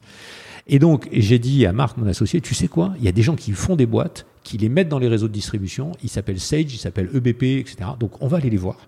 Et on va leur dire, ben, vous faites des outils pour gérer, nous, on fait des outils pour vendre, on pourrait faire quelque chose ensemble. Je vais voir Sage qui me dit Ah, c'est une super idée, elle est tellement bonne votre idée que l'année dernière, on a acheté une boîte euh, qui s'appelait Ubiquiz. On a dépensé beaucoup d'argent et donc on le fera sans vous. Boîte qu'on a donc rachetée en 2014. Et on est allé voir EBP, leur concurrent, et qui, le patron, euh, très pragmatique, m'a dit Marc, si ça me coûte pas un rond, Banco. et donc on a commencé avec EBP e Web Boutique, etc., qui était Powered by Oxatis. Et dès le départ, dès les années 2001, on passait une commande, ça a émerveillé tout le monde, on passait une commande en ligne, elle arrivait dans le site marchand, donc il n'y avait pas de mobile à l'époque, hein, c'était le site, et puis on la voyait apparaître dans l'ERP. Et puis quand on l'a validé dans l'ERP, on recevait un mail qui disait votre commande est partie. Mais tu sais que c'est un problème, hmm. c'est le transfert en compta. Bien sûr. mais même sur des plateformes qui sont quand même importantes comme Magento, c'est un problème. Oui, parce que ne serait-ce que la TVA. Nous, on a fait quasiment des devs spéciaux pour, gérer la TVA. Quoi. Et eh ben, tout ça, chez Oxatis, si tu as du Sage, du Cegit, de l'EBP, tout ça, c'est natif. c'est vraiment important. Et puis, tu vois, tu disais la compta, c'est compliqué, mais je vais te donner un truc que tout le monde comprendra, tous les entrepreneurs en tout cas. Dans la vie, tu payes des factures. Hmm. Tout le monde paye des factures. Personne paye des commandes. Sur Internet, tu payes des commandes. Réfléchis à ça. Ça veut dire que quand tu as une commande et un paiement qui sont dans ton site marchand et que tu veux mettre ça dans ton ERP, le truc te dit non, non, non, moi, je ne sais pas où l'attacher ton paiement parce qu'il me faut une facture. Donc il faut avoir des technos qui font que soit tu crées des factures d'acompte, soit tu crées la facture définitive. Mais au moment où tu intègres le paiement, si tu veux le traquer, et c'est ce que tu veux faire dans l'ERP, il faut faire quelque chose. Et c'est pas juste je transfère la commande. Celui qui te dit on transfère les commandes, il a même pas compris qu'il y avait un problème. Non, parce que enfin, moi j'ai quand même beaucoup de commandes qui aboutissent pas. C'est-à-dire que le, le, type qui te dit je te paye par chèque, il t'envoie jamais le chèque, ou le virement, il t'envoie jamais le virement. Ça génère une commande et ça ne génère pas une facture. Bien effectivement. Sûr, voilà. euh, on est à Marseille. Euh, donc je crois que tu as 200, 200 personnes à peu près qui à peu près, à peu près 200. On est plutôt 100. Est-ce que c'est compliqué le recrutement? Oui, le recrutement c'est compliqué, pas parce que le recrutement c'est compliqué. Le, le recrutement c'est compliqué parce que il faut des talents, Mmh. Et il faut des gens exceptionnels pour accompagner une boîte qui grandit. Mmh. Et pour que les gens soient heureux dans une boîte qui grandit vite, il mmh. faut qu'ils grandissent avec la boîte. Et c'est pas toujours possible. Euh, et ça, c'est très très difficile en, en tant qu'entrepreneur. Il faut qu'ils grandissent par rapport à la taille de la boîte. Parce que quand tu es 10 ou quand tu es 100, t'as pas les mêmes relations dans la boîte. Si tu es rentré quand tu étais 10 et que quand tu es 100, tu as le même job, tu as obligatoirement des gens qui te sont passés devant. Donc ça, c'est difficile à vivre. d'accord? Et puis, la boîte, elle change de clientèle. Comme je te le disais, il y a 15 ans, on adressait des tout petits. Aujourd'hui, on adresse des entreprises qui font des millions d'euros. Mm. Ben, par exemple, pour un commercial, c'est pas obligatoirement facile d'être bon en face de monsieur et madame Michu qui ont un objectif de faire 30 000 euros par an en ligne et d'être en face d'un entrepreneur qui a 50 ans, qui est hyper carré, qui fait 30 millions et qui se dit comment je vais faire pour en faire deux en ligne. Donc voilà, ça c'est compliqué parce que trouver les bonnes personnes, les garder, les former, les faire évoluer. Les faire venir à Marseille? Alors, oui et non.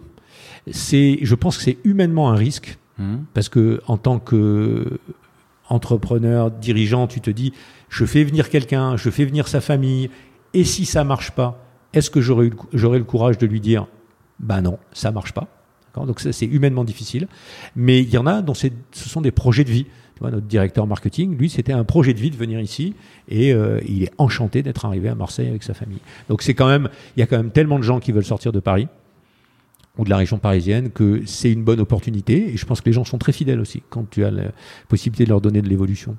Au niveau structure, tu as quoi Des data centers? Comment ça, se, comment ça fonctionne euh? Alors oui, c'est assez intéressant parce que nous, on a notre propre équipement. C'est-à-dire qu'on n'est pas du tout ah, sur de ou Pas du tout. Pas un truc là-dedans. D'accord On a euh, tout chez Jaguar Network. Ouais, euh, J'interview bientôt. Voilà. Kevin. Kevin, super gars. Ouais. Et euh, on a en fait euh, une baie c'est tout. Une B. Alors, tu vas voir pourquoi c'est important. Une B, euh, bon, dedans, il y a 800 processeurs, hein. donc hmm. c'est une B euh, qui, est bien remplie. Mais ce qui est, et cette B permet à 10 000 marchands de faire du e-commerce. Alors, pourquoi c'est intéressant? Parce que cette B, elle consomme 7 kWh. Hmm. Toi, tes serveurs, tu dois avoir 2-3 serveurs obligatoirement. Si tu vois déjà, oui. Voilà. Non, non, mais juste pour ton Magento l'ordre de grandeur. Oui, oui. Hein enfin, on, a un, on, a un, on a, oui, oui, bien sûr. L'ordre de grandeur, c'est moi, c'est OVH, hein, mais c'est voilà. et il y a un backup, évidemment. On a deux serveurs déjà. Voilà, tu as deux serveurs. Voilà, tu as peut-être un serveur de base de données, tu as peut-être un serveur de cache, etc. Donc, un serveur, ça consomme 300 watts. Ouais. D'accord? Donc, tu en as 2, 3, tu as 1 kW. D'accord? Nous, on a 7 kW pour 1000.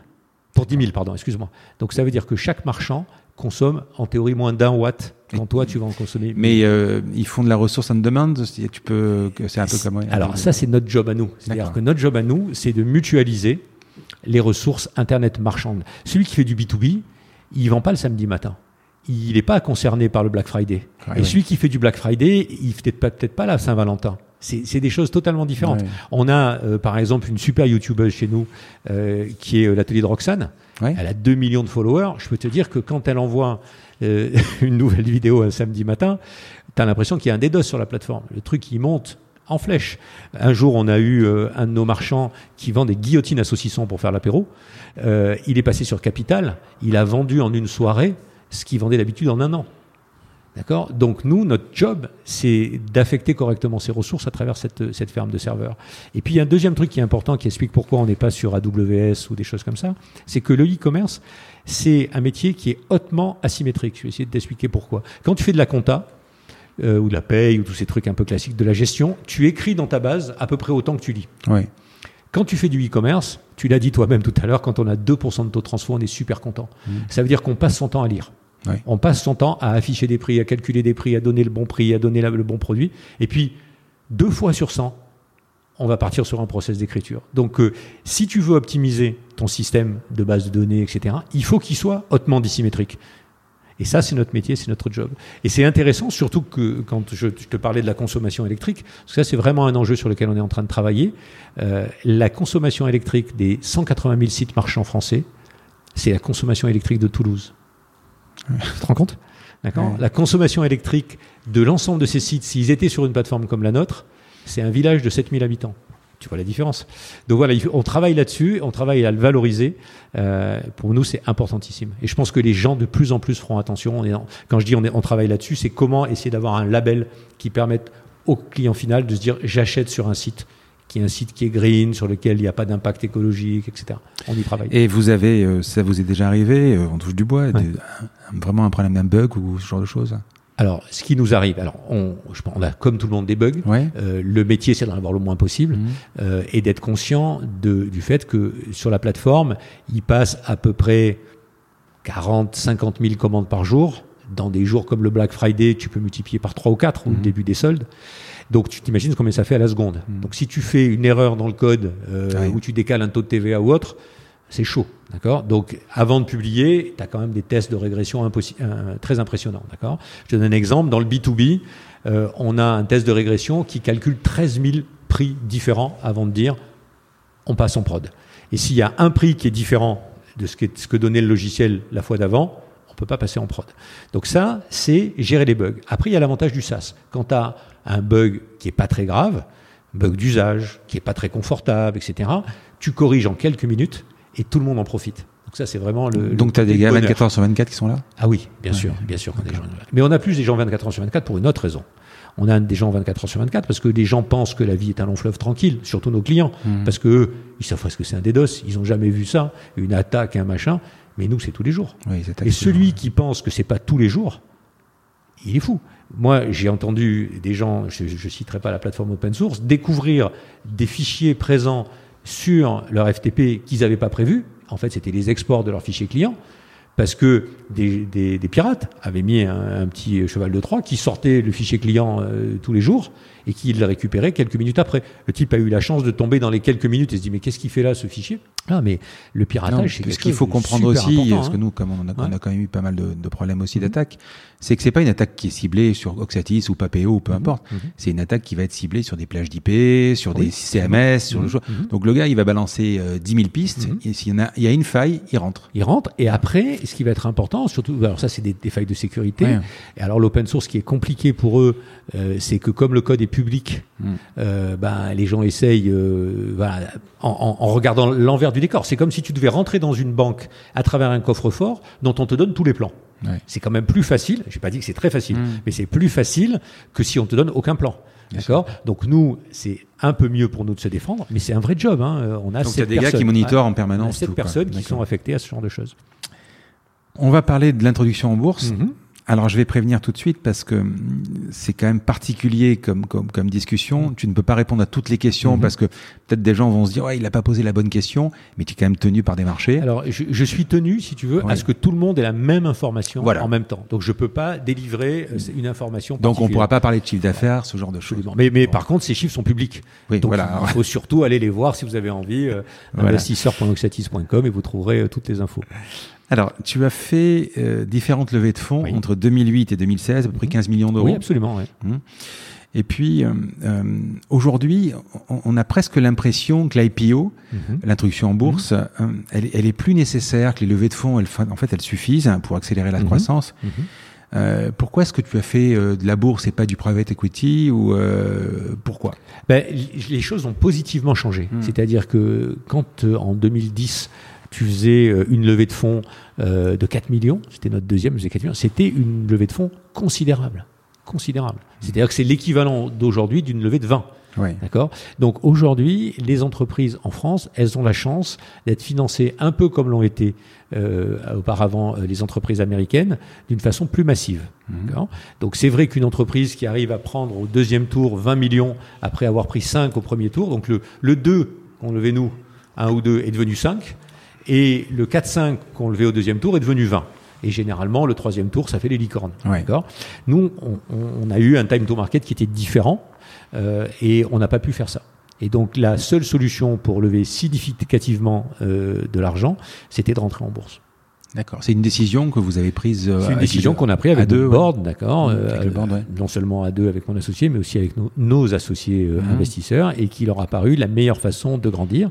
Ça permet aussi de se développer et de faire des acquisitions. On, on, a parlé d'e-commerce, mais finalement, on, on, a parlé du site classique, ce qu'on appelle le desktop, le site mmh. que tu as sur ton PC ou sur ton mmh. Mac, qui était le site prépondérant hein, il y a 10 ans, 15 ans, mais mmh. maintenant euh, c'est juste la moitié. Euh, du site mobile sur lequel on a des outils qui sont absolument extraordinaires, qui sont à la disposition de, de, nos marchands. On a été la première plateforme au monde, par exemple, à être ce qu'on appelle Progressive Web Apps, c'est-à-dire que tu as l'impression d'avoir une apps, pourtant tu es sur un site. Et en fait, au fur et à mesure que tu utilises le site, ben, on cache un certain nombre d'infos et tu as l'impression d'être dans une apps. Euh, et ça, nos clients en bénéficient depuis octobre de l'année dernière. Un deuxième sujet qu'on traite euh, extrêmement bien, qui est quelque chose qu'on a sorti il y a seulement un mois au salon e-commerce, c'est l'image. Autrefois, et je suppose que c'est pareil pour toi avec aujourd'hui, on dit autrefois, tu vois, euh, avec un site marchand classique. Excuse-moi, mais sur Internet, on dit que l'année dure trois mois, et c'est tellement vrai, tu vois. Et tu as probablement une petite image vignette pour ton catalogue, une image un peu plus gros pour mettre dans la fiche produit, et un zoom euh, et puis quand tu mets ça sur le mobile, euh, bah, si tu as un client qui se balade avec son iPhone 4, euh, tu lui envoies la même image que s'il a un iPhone 11. D'accord. Donc nous, on a un, outil aujourd'hui où tu déposes la plus grosse image. Donc tu as trois fois moins de boulot. Au lieu d'en faire trois, tu en fais une. Et nous, en temps réel, on regarde en fonction du device qui nous lit et en fonction de la bande passante dont on dispose, quelle est la meilleure image qu'il faut qu'on t'envoie et qu'on crée à la volée. Hein pour que tu aies la meilleure expérience possible. Oui, parce que techniquement, nous, euh, les graphistes, euh, bah, on crée une image sur Photoshop, peu importe, on fait un truc de 100 kilos, on le passe dans des logiciels qui le compressent, et puis voilà, et, on se dit 100 kilos, bon, aujourd'hui, ça, ça fonctionne. Quoi. et, pour 100 kilos, si tu veux, quelqu'un qui a un iPhone 10 et avec un grand écran, il va dire, bah, c'est moisi. Alors là, on est à la radio, donc je peux pas te montrer des images, mais je te mais c'est pour ça qu'on fait plus de 3, il y a plus de 3G, quoi, parce que 3G, c'est impossible. Donc, euh, ça, c'est aujourd'hui. Mais il n'y a pas que ça. Euh, il y a quelque chose qui est extrêmement important et, je définis souvent Oxatis comme ça. Les gens me demandent souvent c'est quoi le métier d'Oxatis? Le métier d'Oxatis, c'est de, de, permettre à des marchands de proposer leurs produits et de montrer leurs produits là où sont leurs clients aujourd'hui et où ils le seront demain. Et demain, tu n'as aucune idée d'où ils sont. Ceux qui me disent qu'ils savent, ils mentent. En 2011, qui pouvait penser que 7 ans ou 8 ans après, un tiers à la moitié du e-commerce se ferait sur mobile? Pas vrai. En 2000, 13 ou 14. Et les places de marché, ça représentait quasiment rien. Aujourd'hui, ça représente 20 ou 25% euh, Qu'est-ce que ça sera demain? On n'a aucune idée. Mais tous tes modules que tu distribues, ils sont gratuits? Ils sont inclus dans notre base de prix. D'accord? Et, alors, ce qui était extrêmement important, si, par exemple, si tu as besoin de flux euh, chez Oxatis, c'est compris dans ton abonnement. D'accord? Maintenant, les flux ou les places de marché sont devenus des, enjeux de plus en plus sophistiqués. C'est là où l'intelligence artificielle rentre, etc. Et on a racheté, et c'est pour ça on parlait de la bourse, mmh. hein, on a racheté en octobre de l'année dernière euh, une très belle entreprise allemande qui s'appelle Channel Pilot Solution qui permet de faire du flux. Le flux, c'est importantissime parce que quand tu prends ton contenu e-commerce qui est dans ton site et que tu veux le mettre, alors que ce soit sur Amazon, sur Cdiscount, sur eBay, mais aussi dans Instagram ou dans Facebook ou dans un bot de main ou dans Siri ou dans Alexa, il faut bien que tu prennes de la data, que tu la malaxes pour qu'elle soit au format et qu'elle soit appétante sur euh, le, la, cible finale et que tu puisses exister. Je te donne un exemple. On a parlé de Patogas tout à l'heure. Patogas, c'est fashion, etc. Les designers, ils sont incapables de dire ma chaussure, elle est marron. Leur chaussure, elle est châtaigne. Elle est hmm. jamais orange. Elle est abricot. Ben, essaye de balancer de l'abricot et du châtaigne dans Amazon. Tu vas te retrouver sur des facettes que personne ne voit. Donc il faut transformer en temps réel ça dans ce qui va être appétant pour la plateforme terminale et qui est différent à chaque fois. Donc là-dessus, euh, grâce à cette entreprise, et tu me demandais à quoi ça servait d'aller en bourse, ben, ça sert à pouvoir racheter des entreprises comme ça en les finançant par euh, ben, du papier, euh, augmenter son capital, avoir plus de valeur, etc. Est-ce que ça te permet aussi, en termes de recrutement, d'avoir de la notoriété? Oui, ça te permet d'avoir de la notoriété, ça donne une certaine transparence mmh. euh, pour euh, les clients. Hein, le, euh, ceux de, de, de, nos auditeurs qui ont déjà fait euh, une levée de fonds, ils savent qu'il y a une période qui est toujours difficile, une fois qu'on a signé euh, la term sheet, etc., c'est les diligences. Mmh. D'accord? Donc en fait, c'est un peu le type qui va passer chez le médecin pour prendre son prêt. Euh, il fait attention pendant le, mois avant, il mange pas trop, il boit pas trop, euh, tous les tests vont être nickel, etc. Ben, quand tu es en bourse, eh ben, en fait, les, les diligences, c'est tous les jours. Tu dois être totalement transparent, tout le temps, pour tout le monde. Ce qui te permet aussi.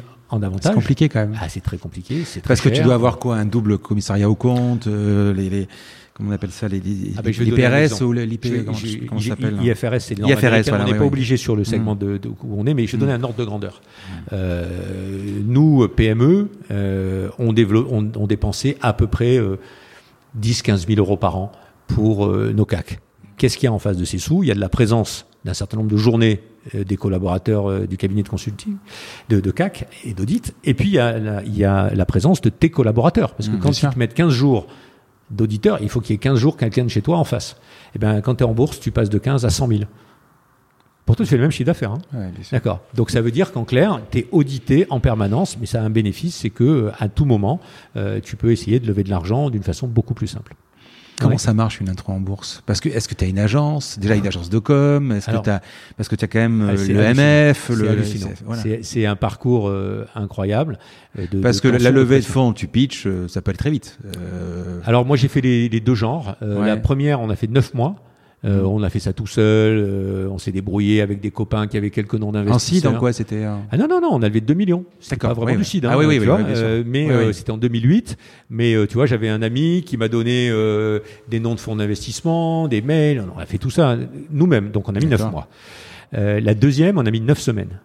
Donc euh, ça a été beaucoup beaucoup plus vite. Tu vois Donc tu, tu il n'y a pas de règle. Hein. Tu peux aller très vite ou tu peux aller euh, moins vite. Ça dépend aussi de l'appétence de ta boîte au moment où mmh. tu l'as fait, des bonnes nouvelles, du deal flow, euh, etc. Donc l'introduction en bourse est beaucoup plus formelle. nous, on a décidé de rentrer en bourse fin décembre 2017 et on a été coté le 24 avril 2018. Et c'est un truc hallucinant. Mmh. Normalement, c'est le double. Mmh. Ça veut ah, dire qu'il a fallu qu'on ait tous les comptes début février. C'est dingue. Normalement, une boîte, elle a ses comptes en avril. D'accord? Donc euh, des comptes audités début février. Enfin, c'est un truc Pourquoi cette date d'avril Parce que après, il faut euh, donner un document de base à l'AMF qui est mmh. basé sur euh, ces comptes. Mmh. Tu as un certain nombre d'AG, tu sais, tu as des délais de 15 jours, etc., qui s'empilent.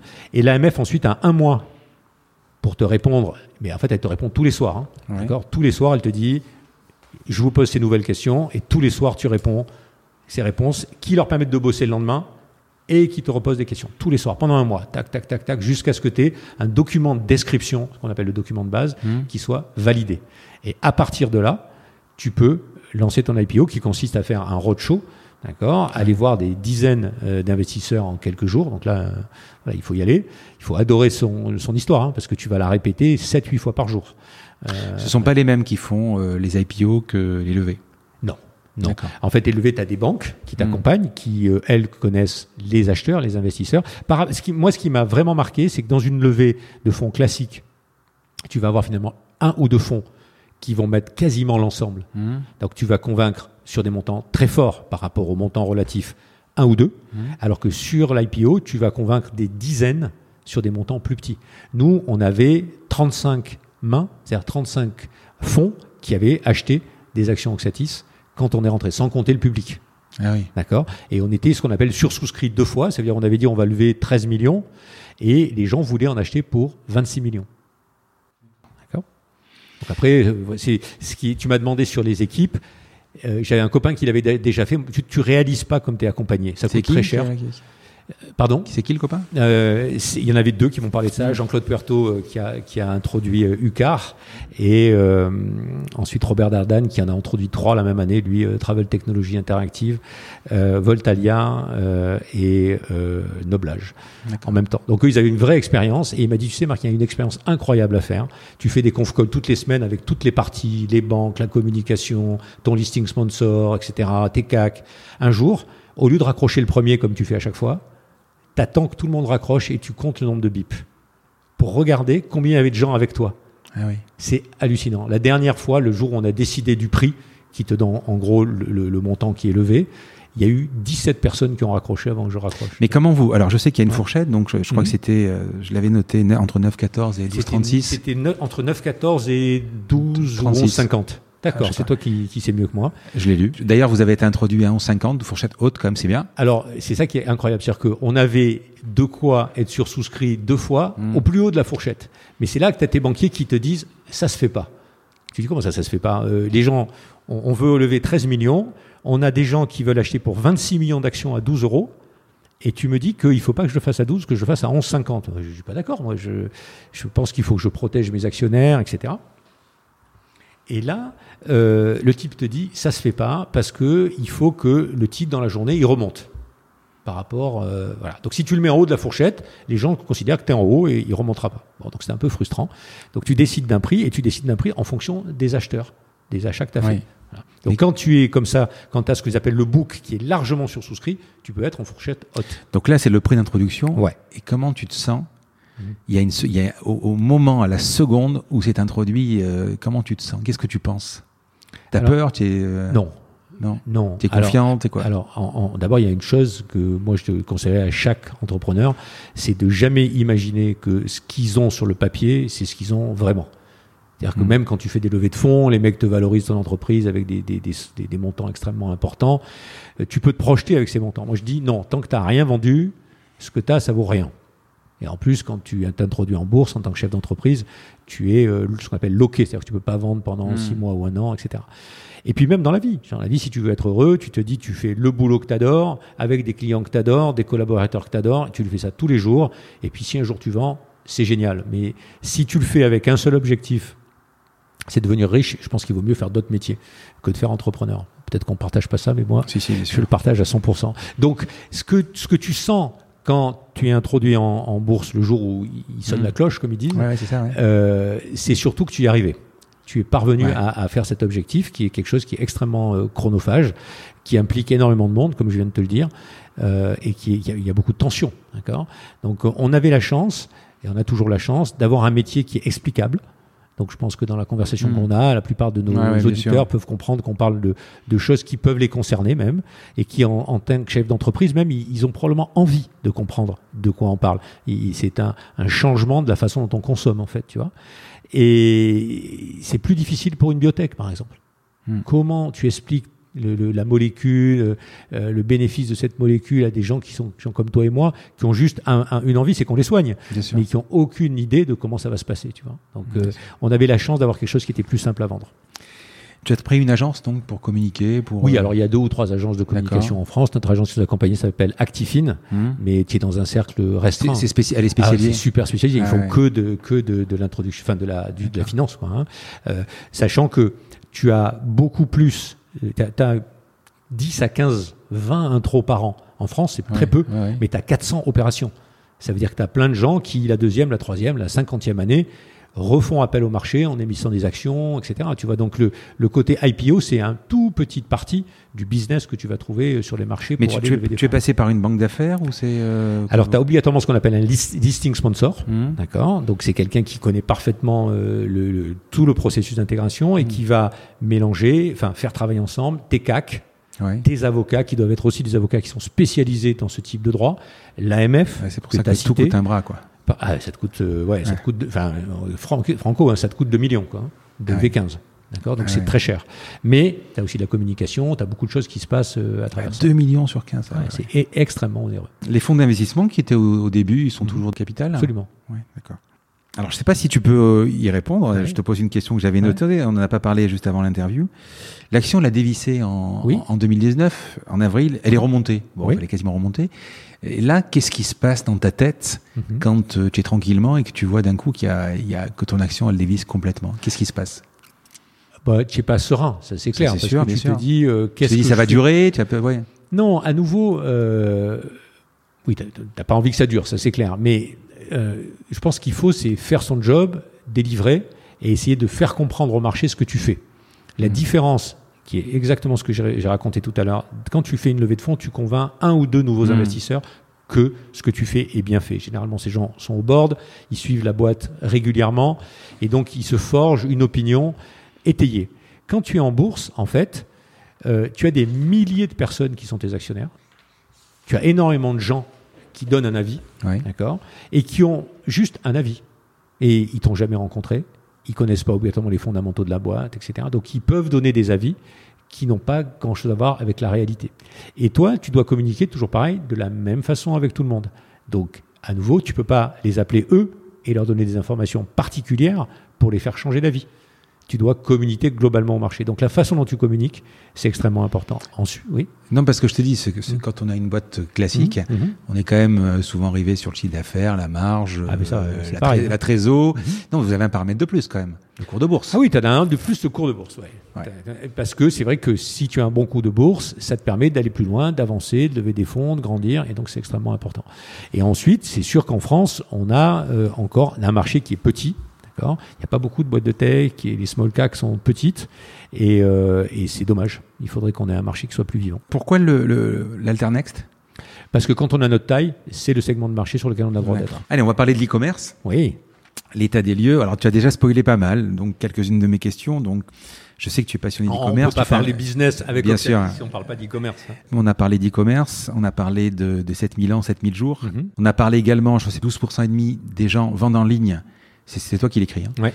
Et 70% euh, achètent en ligne, donc il y a une marge de manœuvre qui est énorme. L'e-commerce, c'est tous les jours pour tout le mhm. monde. Euh, moi, j'achète beaucoup plus aujourd'hui euh, en ligne qu'en physique. Sur l'e-commerce, est-ce que Amazon, c'est le patron? Je te dis ça pourquoi? Mhm. Parce que s'il il décide de faire du one-click, de l'achat, d'une de, livraison le dimanche, un avis client, mhm il faut que ça suive derrière et tout le monde doit suivre. Est-ce que ah. c'est le boss? Ah, C'est le boss, ça c'est clair. Ça ne veut pas dire qu'on se trompe pas, hein, ça ne veut pas dire qu'il n'y a pas d'opportunité pour les autres. Et quand tu as dit 70% euh, des gens achètent, 12% des gens vendent, euh, il faut se rendre compte d'une chose, c'est que le e-commerce grandit euh, d'environ 13-15% par an en France.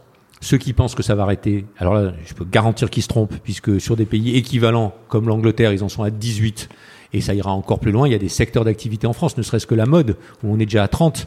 Donc euh, ceux qui pensent que c'est juste un truc, ça va stabiliser, non, ça sera encore plus fort mmh. euh, dans quelques années. Et cette croissance de 15%, les grands ne la font pas. Ces discounts, ils grandissent pas de 15% par an.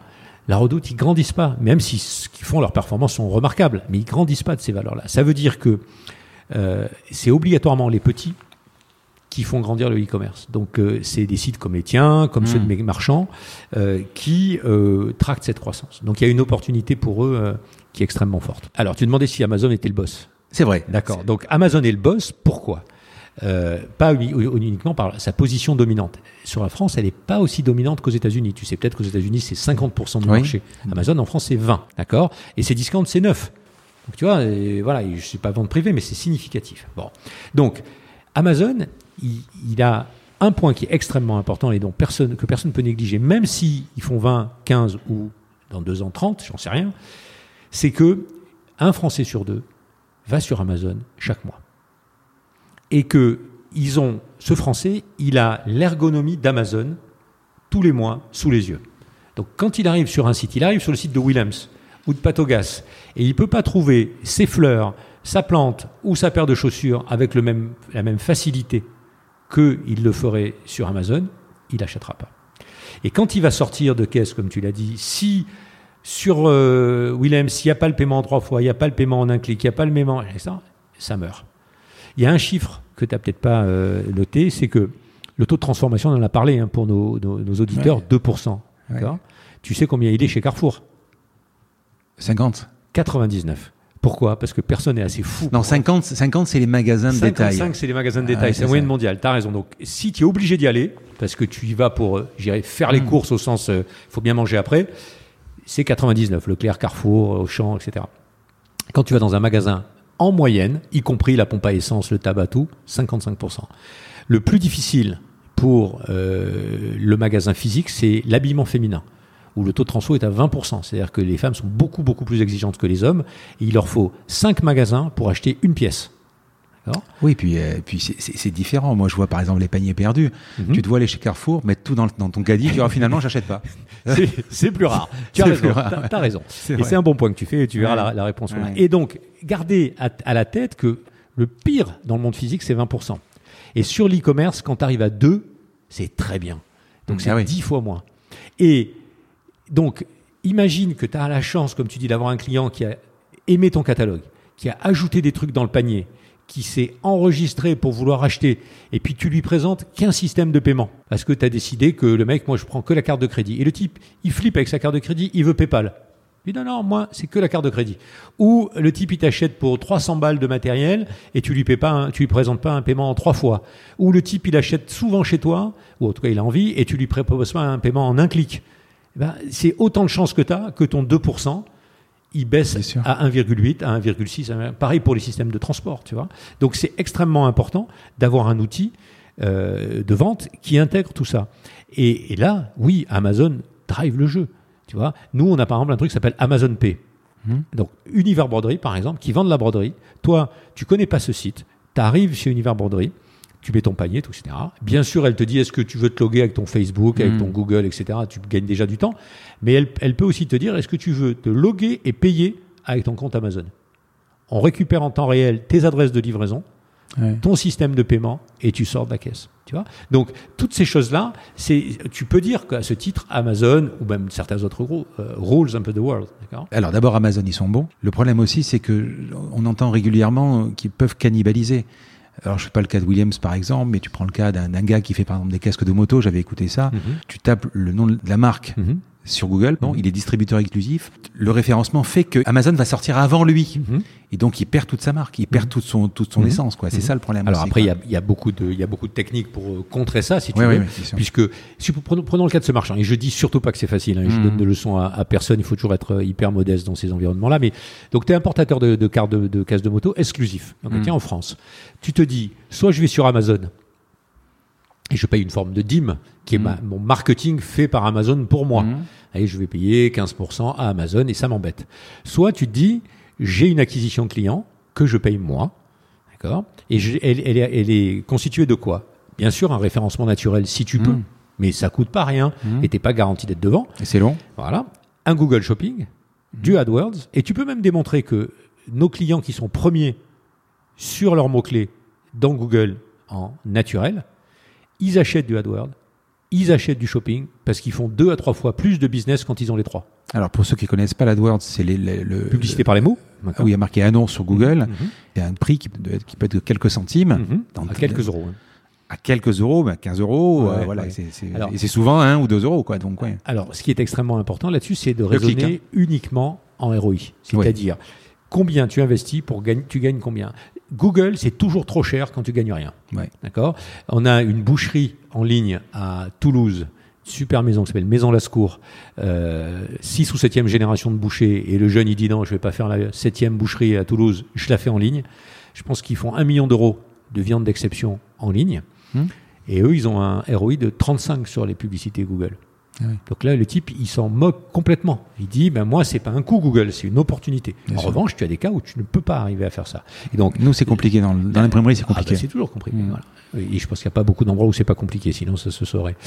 Est-ce que tu penses que quand tu vois les centres-villes aujourd'hui, tu penses que les magasins, ça va devenir de plus en plus compliqué? Alors d'un côté, on a les sites d'e-commerce mm-hmm. qui, implantent mm-hmm. des magasins physiques, mais celui qui n'est pas en ligne, est-ce que ça va devenir de plus en plus compliqué?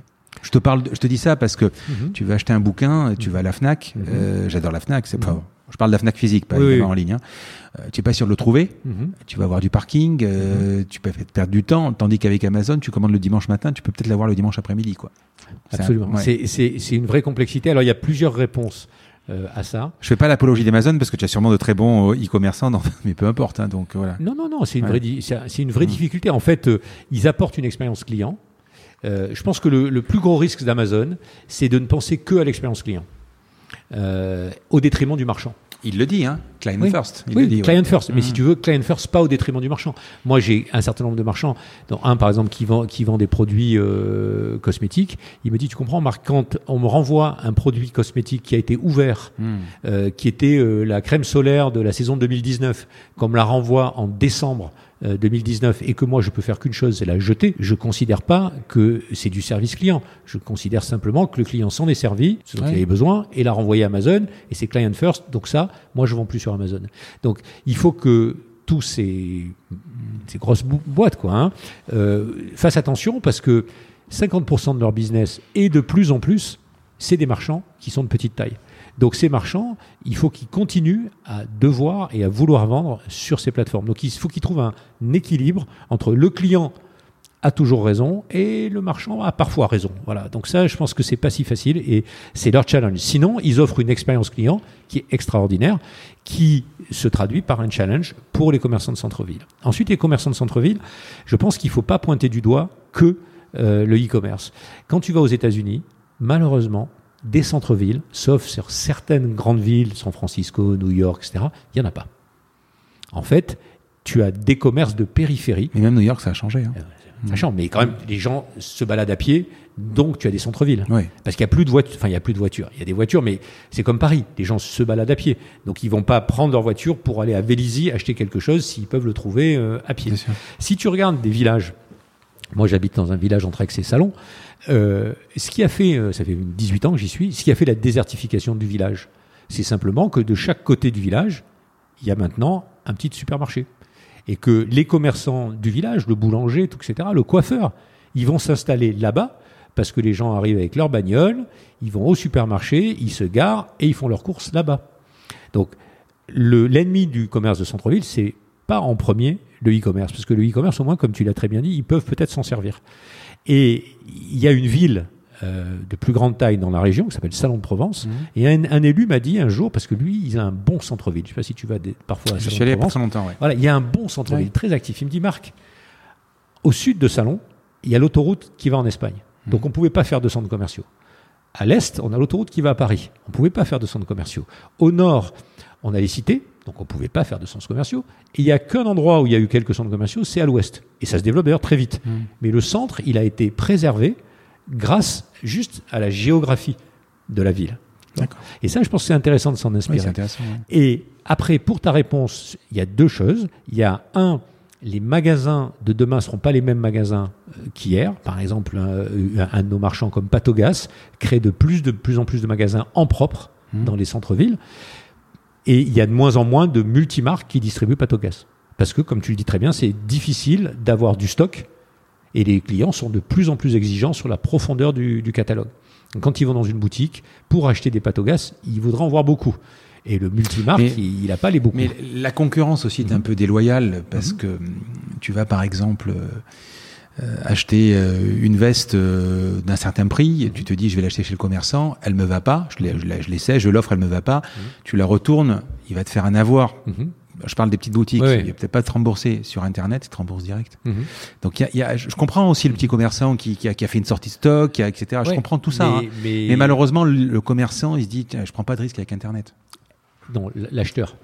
L'acheteur, pardon, l'acheteur. Et, en revanche, si tu veux, et je comprends leur position, ce sont les commerçants qui ont milité pour que ne leur soit pas imposé le fait de rembourser la marchandise, mais de ne faire qu'un avoir. Ça n'a pas du tout fait rigoler euh, les e-commerçants mmh. d'être obligés de rembourser. Ils préféraient faire un avoir. C'est pour ça qu'il y a les, plateformes aujourd'hui, LDSC Pro, parce que mmh. en pro maintenant il n'y a pas de, y a plus les 14 jours, ils ont, ils ont trouvé la, bien, bien sûr, bien sûr. Mais si tu veux, c'est l'histoire des taxis et d'Uber. Euh, les taxis aujourd'hui à Paris, ils sont aussi efficients qu'Uber. Mais ils ont énormément évolué ils ont à cause d'Uber.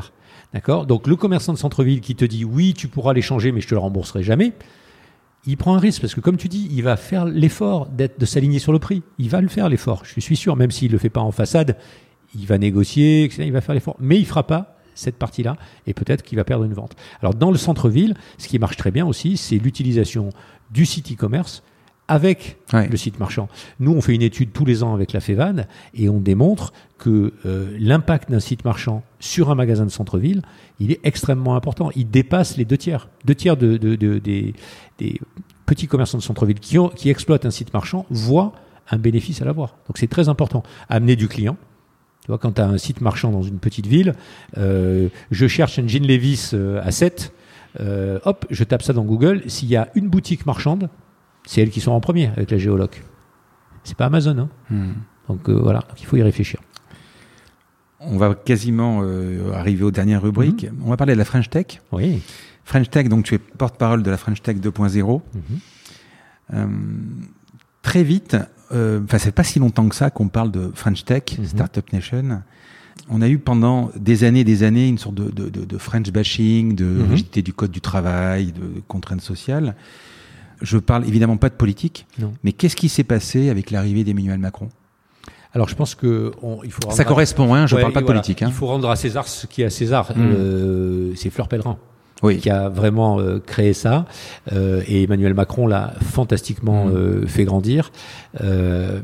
L'idée, en effet, d'arriver à, à, dire, enfin mince quand même, on a la meilleure école, et tu sais que c'est un peu mes passions, la meilleure école mathématique du monde, une des meilleures formations d'ingénieurs, tous les pays du monde nous envient nos ingénieurs.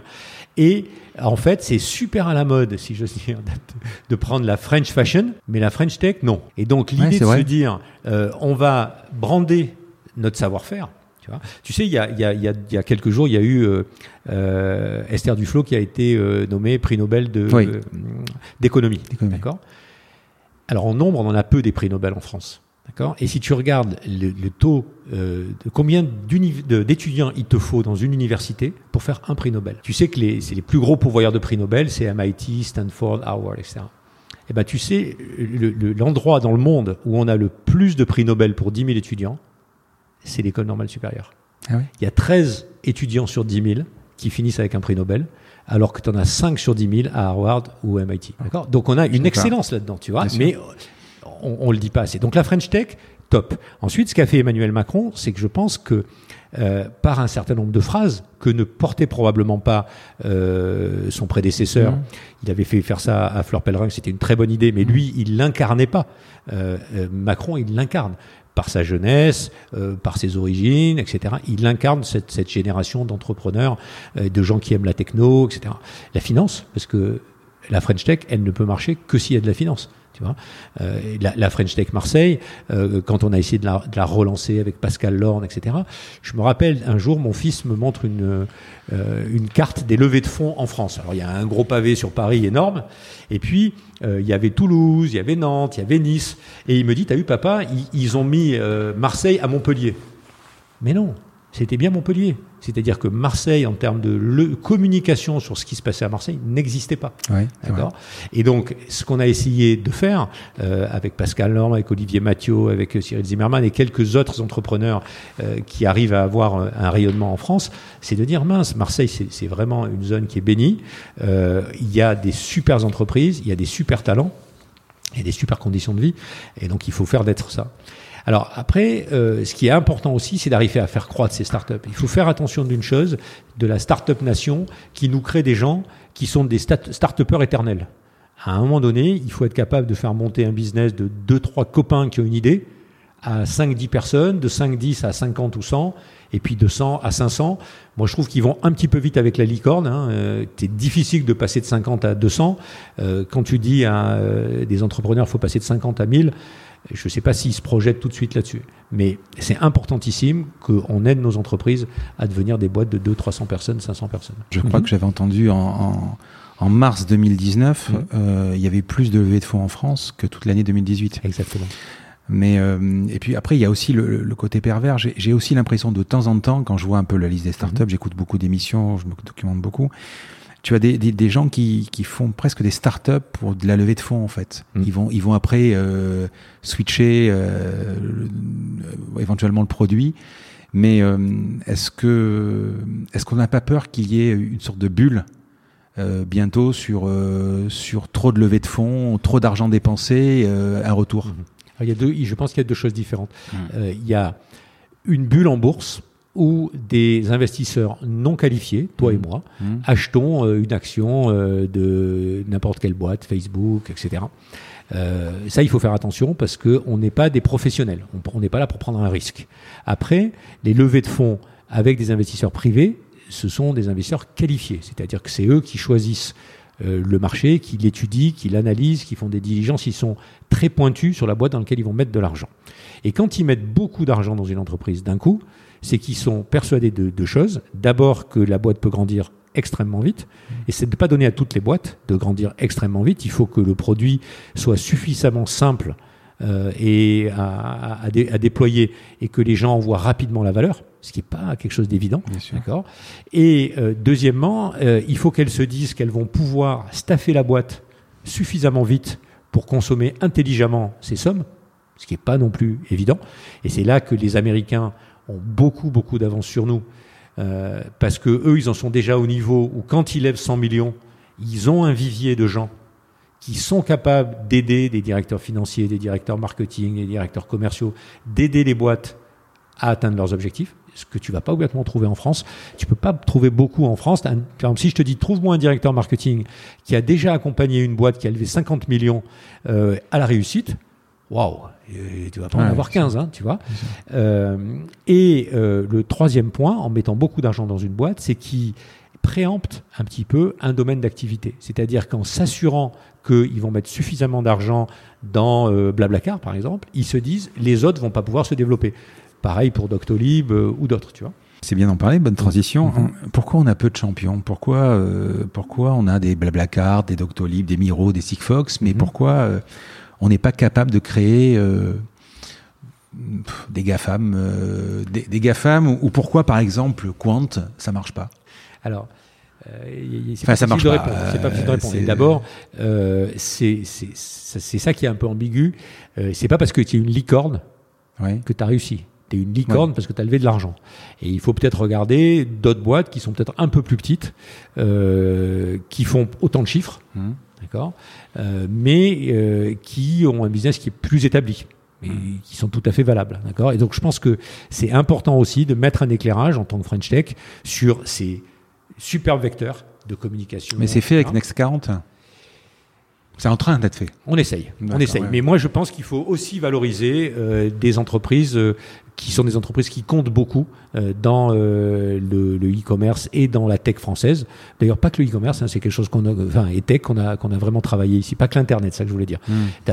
À Marseille, tu as des choses dans le medtech, tu as des choses dans les biotech, tu as des choses dans plein de, dans le green qui sont extrêmement importantes. Bref, euh, tu pourras me présenter des gens que je peux ouais, interviewer Bien sûr, bien sûr.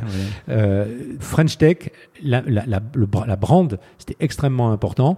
Et tu me demandais pourquoi on n'arrive pas à faire euh, des, des, boîtes qui se développent vite en France. Moi, je peux te parler pour mon métier, qui est mmh. l'e-commerce. C'est parce qu'en fait, le marché européen, ça n'existe pas. On te dit c'est le plus gros marché du monde en e-commerce. Ça n'existe pas. Tu as 28 marchés. Mais c'est pas les États-Unis d'Europe. Ça n'a rien à voir. C'est-à-dire que quand tu vas en Allemagne, ils ne payent pas par carte de crédit. Tu tombes de ton siège. Tu tombes de ton siège. Je dis, mais comment ça vous payez par eh Non, on ne paye pas par carte de crédit. Nous, on a direct débit, c'est ça notre méthode. Quand tu vas en Espagne, ils n'ont pas de découvert bancaire, donc ils ont beaucoup plus avancé sur d'autres systèmes. Euh, les, logiciels de gestion ne sont pas les mêmes. Les lois ne sont pas les mêmes. Tu vois, le, tu parlais des 14 jours de rétractation. Hmm. Euh, tu sais probablement, pas grand monde le respecte, mais que normalement, le PDF de conditions générales de vente doit être inclus dans le mail. Tu ne peux pas mettre un lien parce que sinon tu pourrais le modifier mmh, a posteriori, tu vois. Donc tout ça, c'est extrêmement compliqué. Et puis il y a les langues. Donc euh, nous, on a la chance en France d'avoir des partenariats avec toutes les grandes banques qui préconisent du e-commerce, le Crédit Agricole, le CIC, euh, le Crédit Mutuel, l'Arkea et tout.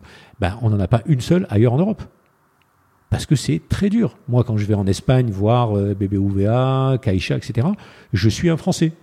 Je ne suis pas un Européen. Et je suis encore moins un Espagnol. D'accord? Donc ça, c'est un énorme frein parce qu'on pense tous avoir un marché énorme, mais en fait, on a tous des petits marchés. Et la réussite que tu vas avoir dans un autre pays, elle dépend à fond de la qualité du dirigeant que tu vas mettre dans le pays. C'est très très dur de trouver quelqu'un qui va bien déployer en Angleterre, en Espagne, en Allemagne. On va parler de marque, euh, plus particulièrement. Comment tu, euh, tu as une orga dans la semaine, euh, tu une organisation, tu as une, tu as des, je sais pas, tu as des routines, tu as ce genre de choses. Tu arrives le matin tôt, tu travailles tard, tu dors peu. Alors j'ai quelques routines en effet. j'ai une première routine euh, que j'essaie de respecter tous les jours où je suis à Marseille et où le temps le permet, c'est que je fais du ski nautique tous les matins. Donc normalement à 8 heures, de 8 ski nautique? Ouais, de 8 heures à 8 heures et quart. Été comme hiver? Ah ouais, jusqu'au 15 décembre d'habitude.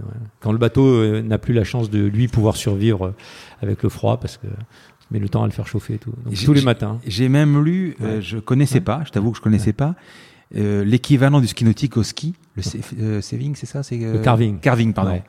Euh, je connaissais pas. Ouais, c'est une sorte de surf. C'est, euh, c'est, ce sont des premiers surfs, on appelle des surf alpins. Tu en fais aussi. Ouais, j'en fais aussi. Euh, l'avantage du ski nautique, c'est que c'est sur mon chemin, si tu veux. Donc, euh, mais tu as un pote avec le. Non, non, non, non, c'est dans un club. Et t'as ton pilote qui est là. Et ah oui, d'accord. Ton tour et voilà. Et donc, et quand il pleut, quand t'as, il faut pas qu'il y ait de vent, évidemment. Hein. Il faut que, alors là-bas, c'est sur un bras de l'étang de mer, donc il n'y a mm. pas de même quand ah, il y a du vent, tu, tu, c'est calme plat, voilà, parce que comme tu le dis, il faut que ce soit absolument lisse.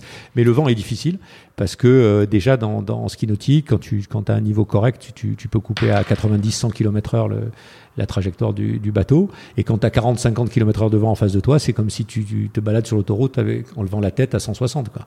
Ça tient pas. Quoi, et tu fais que tu fais du, du, wake ou que du ski? Non, je fais que du pratiquement que du monoski. Après, je m'amuse un peu, mais ça c'est mon. Et tu, ça te fait quoi? Ça te vide la tête? Ah ouais, ça vide la tête. Je veux dire, je peux te dire que euh, c'est un, un, endroit improbable parce que quand je te dis les temps de mer, tu te dis ouais, pas terrible, tout, etc. En face de toi, tu as la Sainte-Victoire.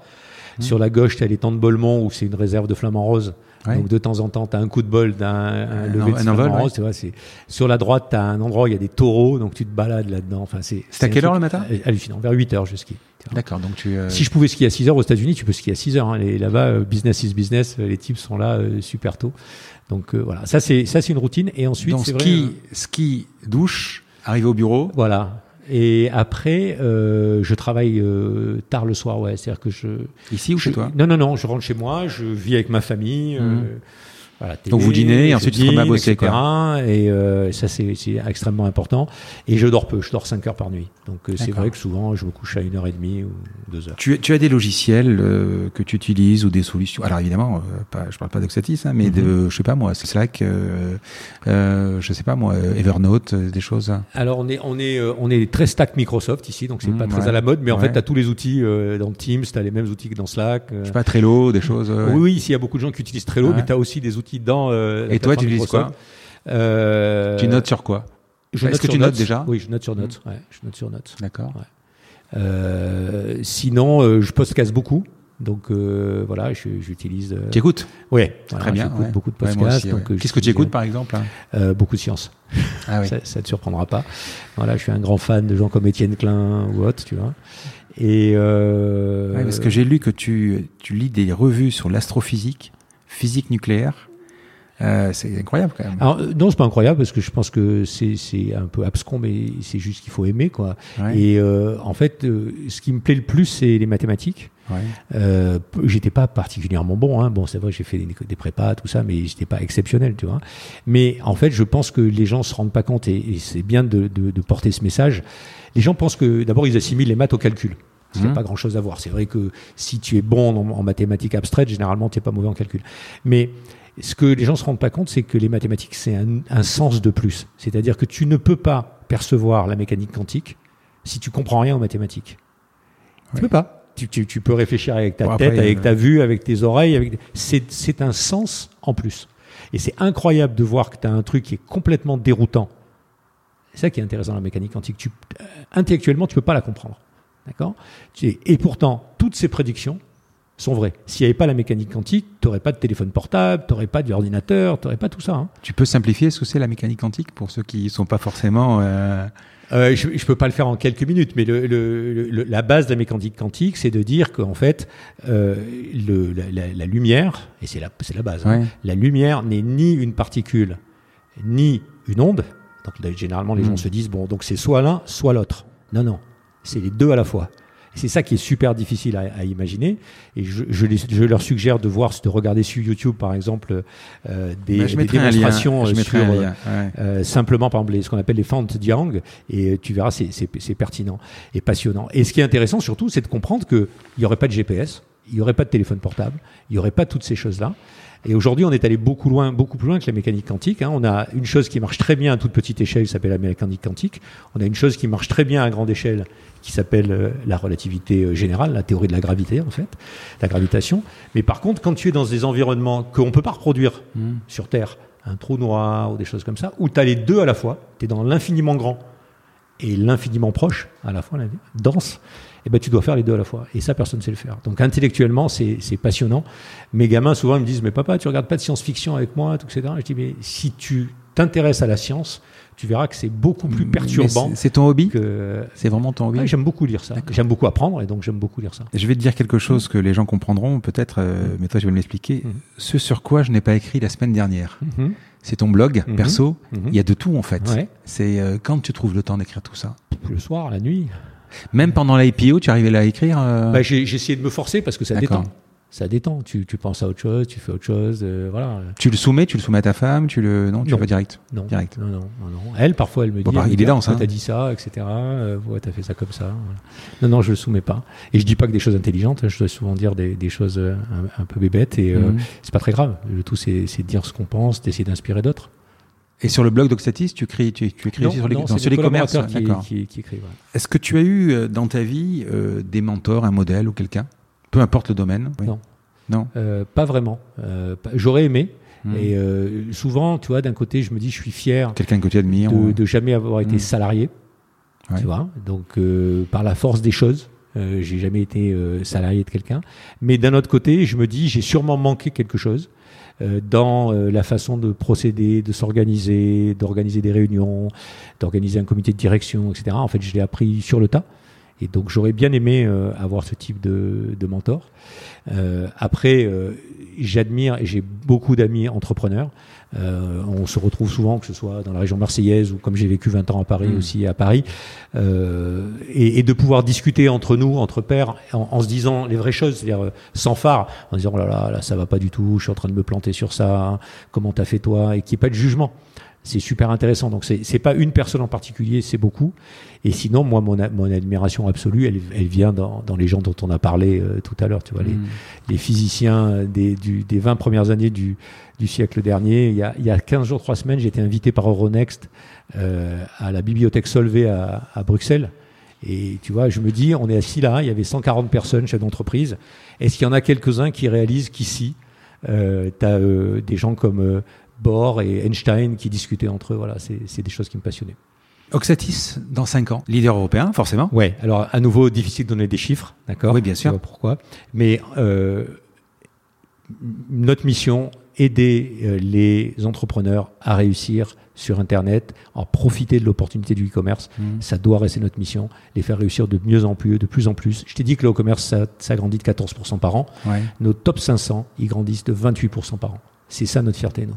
C'est de pouvoir dire à un client, à Williams, etc. Alors, cette année, on fait combien ensemble? Voilà. C'est ça qui fera notre réussite et notre fierté. Et toi, dans 10 ans? Grand-père peut-être, hein, je sais pas si tu. Ah bah, j'espère bien, ouais, ouais grand-père, euh, toujours proche de ma famille, euh, de mon épouse, etc. Euh, à profiter de plus en plus de de temps peut-être pour lire, apprendre plus, pratiquer plus les sports que j'aime, en espérant de garder un bon état. Tu as une maxime ou quelque chose à partager ou, euh, ou un truc à donner ou, pour terminer euh, D'abord, je pense qu'un entrepreneur est optimiste. Et euh, j'aime bien une phrase d'Alain qui dit le, le, pessimisme est d'humeur hmm. et l'optimisme est de volonté. Donc ça, c'est extrêmement important pour moi tous les jours de se lever. Voilà. Alors, il faut absolument que tu écoutes un épisode mhm. de ce podcast où j'ai eu la chance de recevoir Philippe Gavillier qui est conférencier, expert sur l'optimisme et sur la chance. Mhm. Il fait une analyse de l'optimisme qui est incroyable. C'est passionnant à écouter. Et puis une deuxième phrase que, que m'a cité euh, un jour un, autre ami entrepreneur qui me dit Marc, un entrepreneur c'est quelqu'un comme les autres mhm. qui a juste tous les matins un tout petit peu plus d'énergie que les autres à mettre au service de la réussite de son entreprise. Et ses ennemis, c'est toutes les personnes qui vont lui voler cette énergie. Alors, ça peut être des personnes qu'on identifie parfaitement. Je veux dire, euh, tu te prends un contrôle URSAF, euh, un truc. OK, c'est le job. On te vole une partie de ton énergie. Tous les entrepreneurs le savent. C'est, je perds mon temps. Eh oui, mais c'est le job. Philippe Bloch, le, créateur de, Columbus Café, dans un de ses livres, il dit euh, L'entreprise, c'est importer des emmerdes et exporter de l'enthousiasme. C'est exactement ce que tu dis.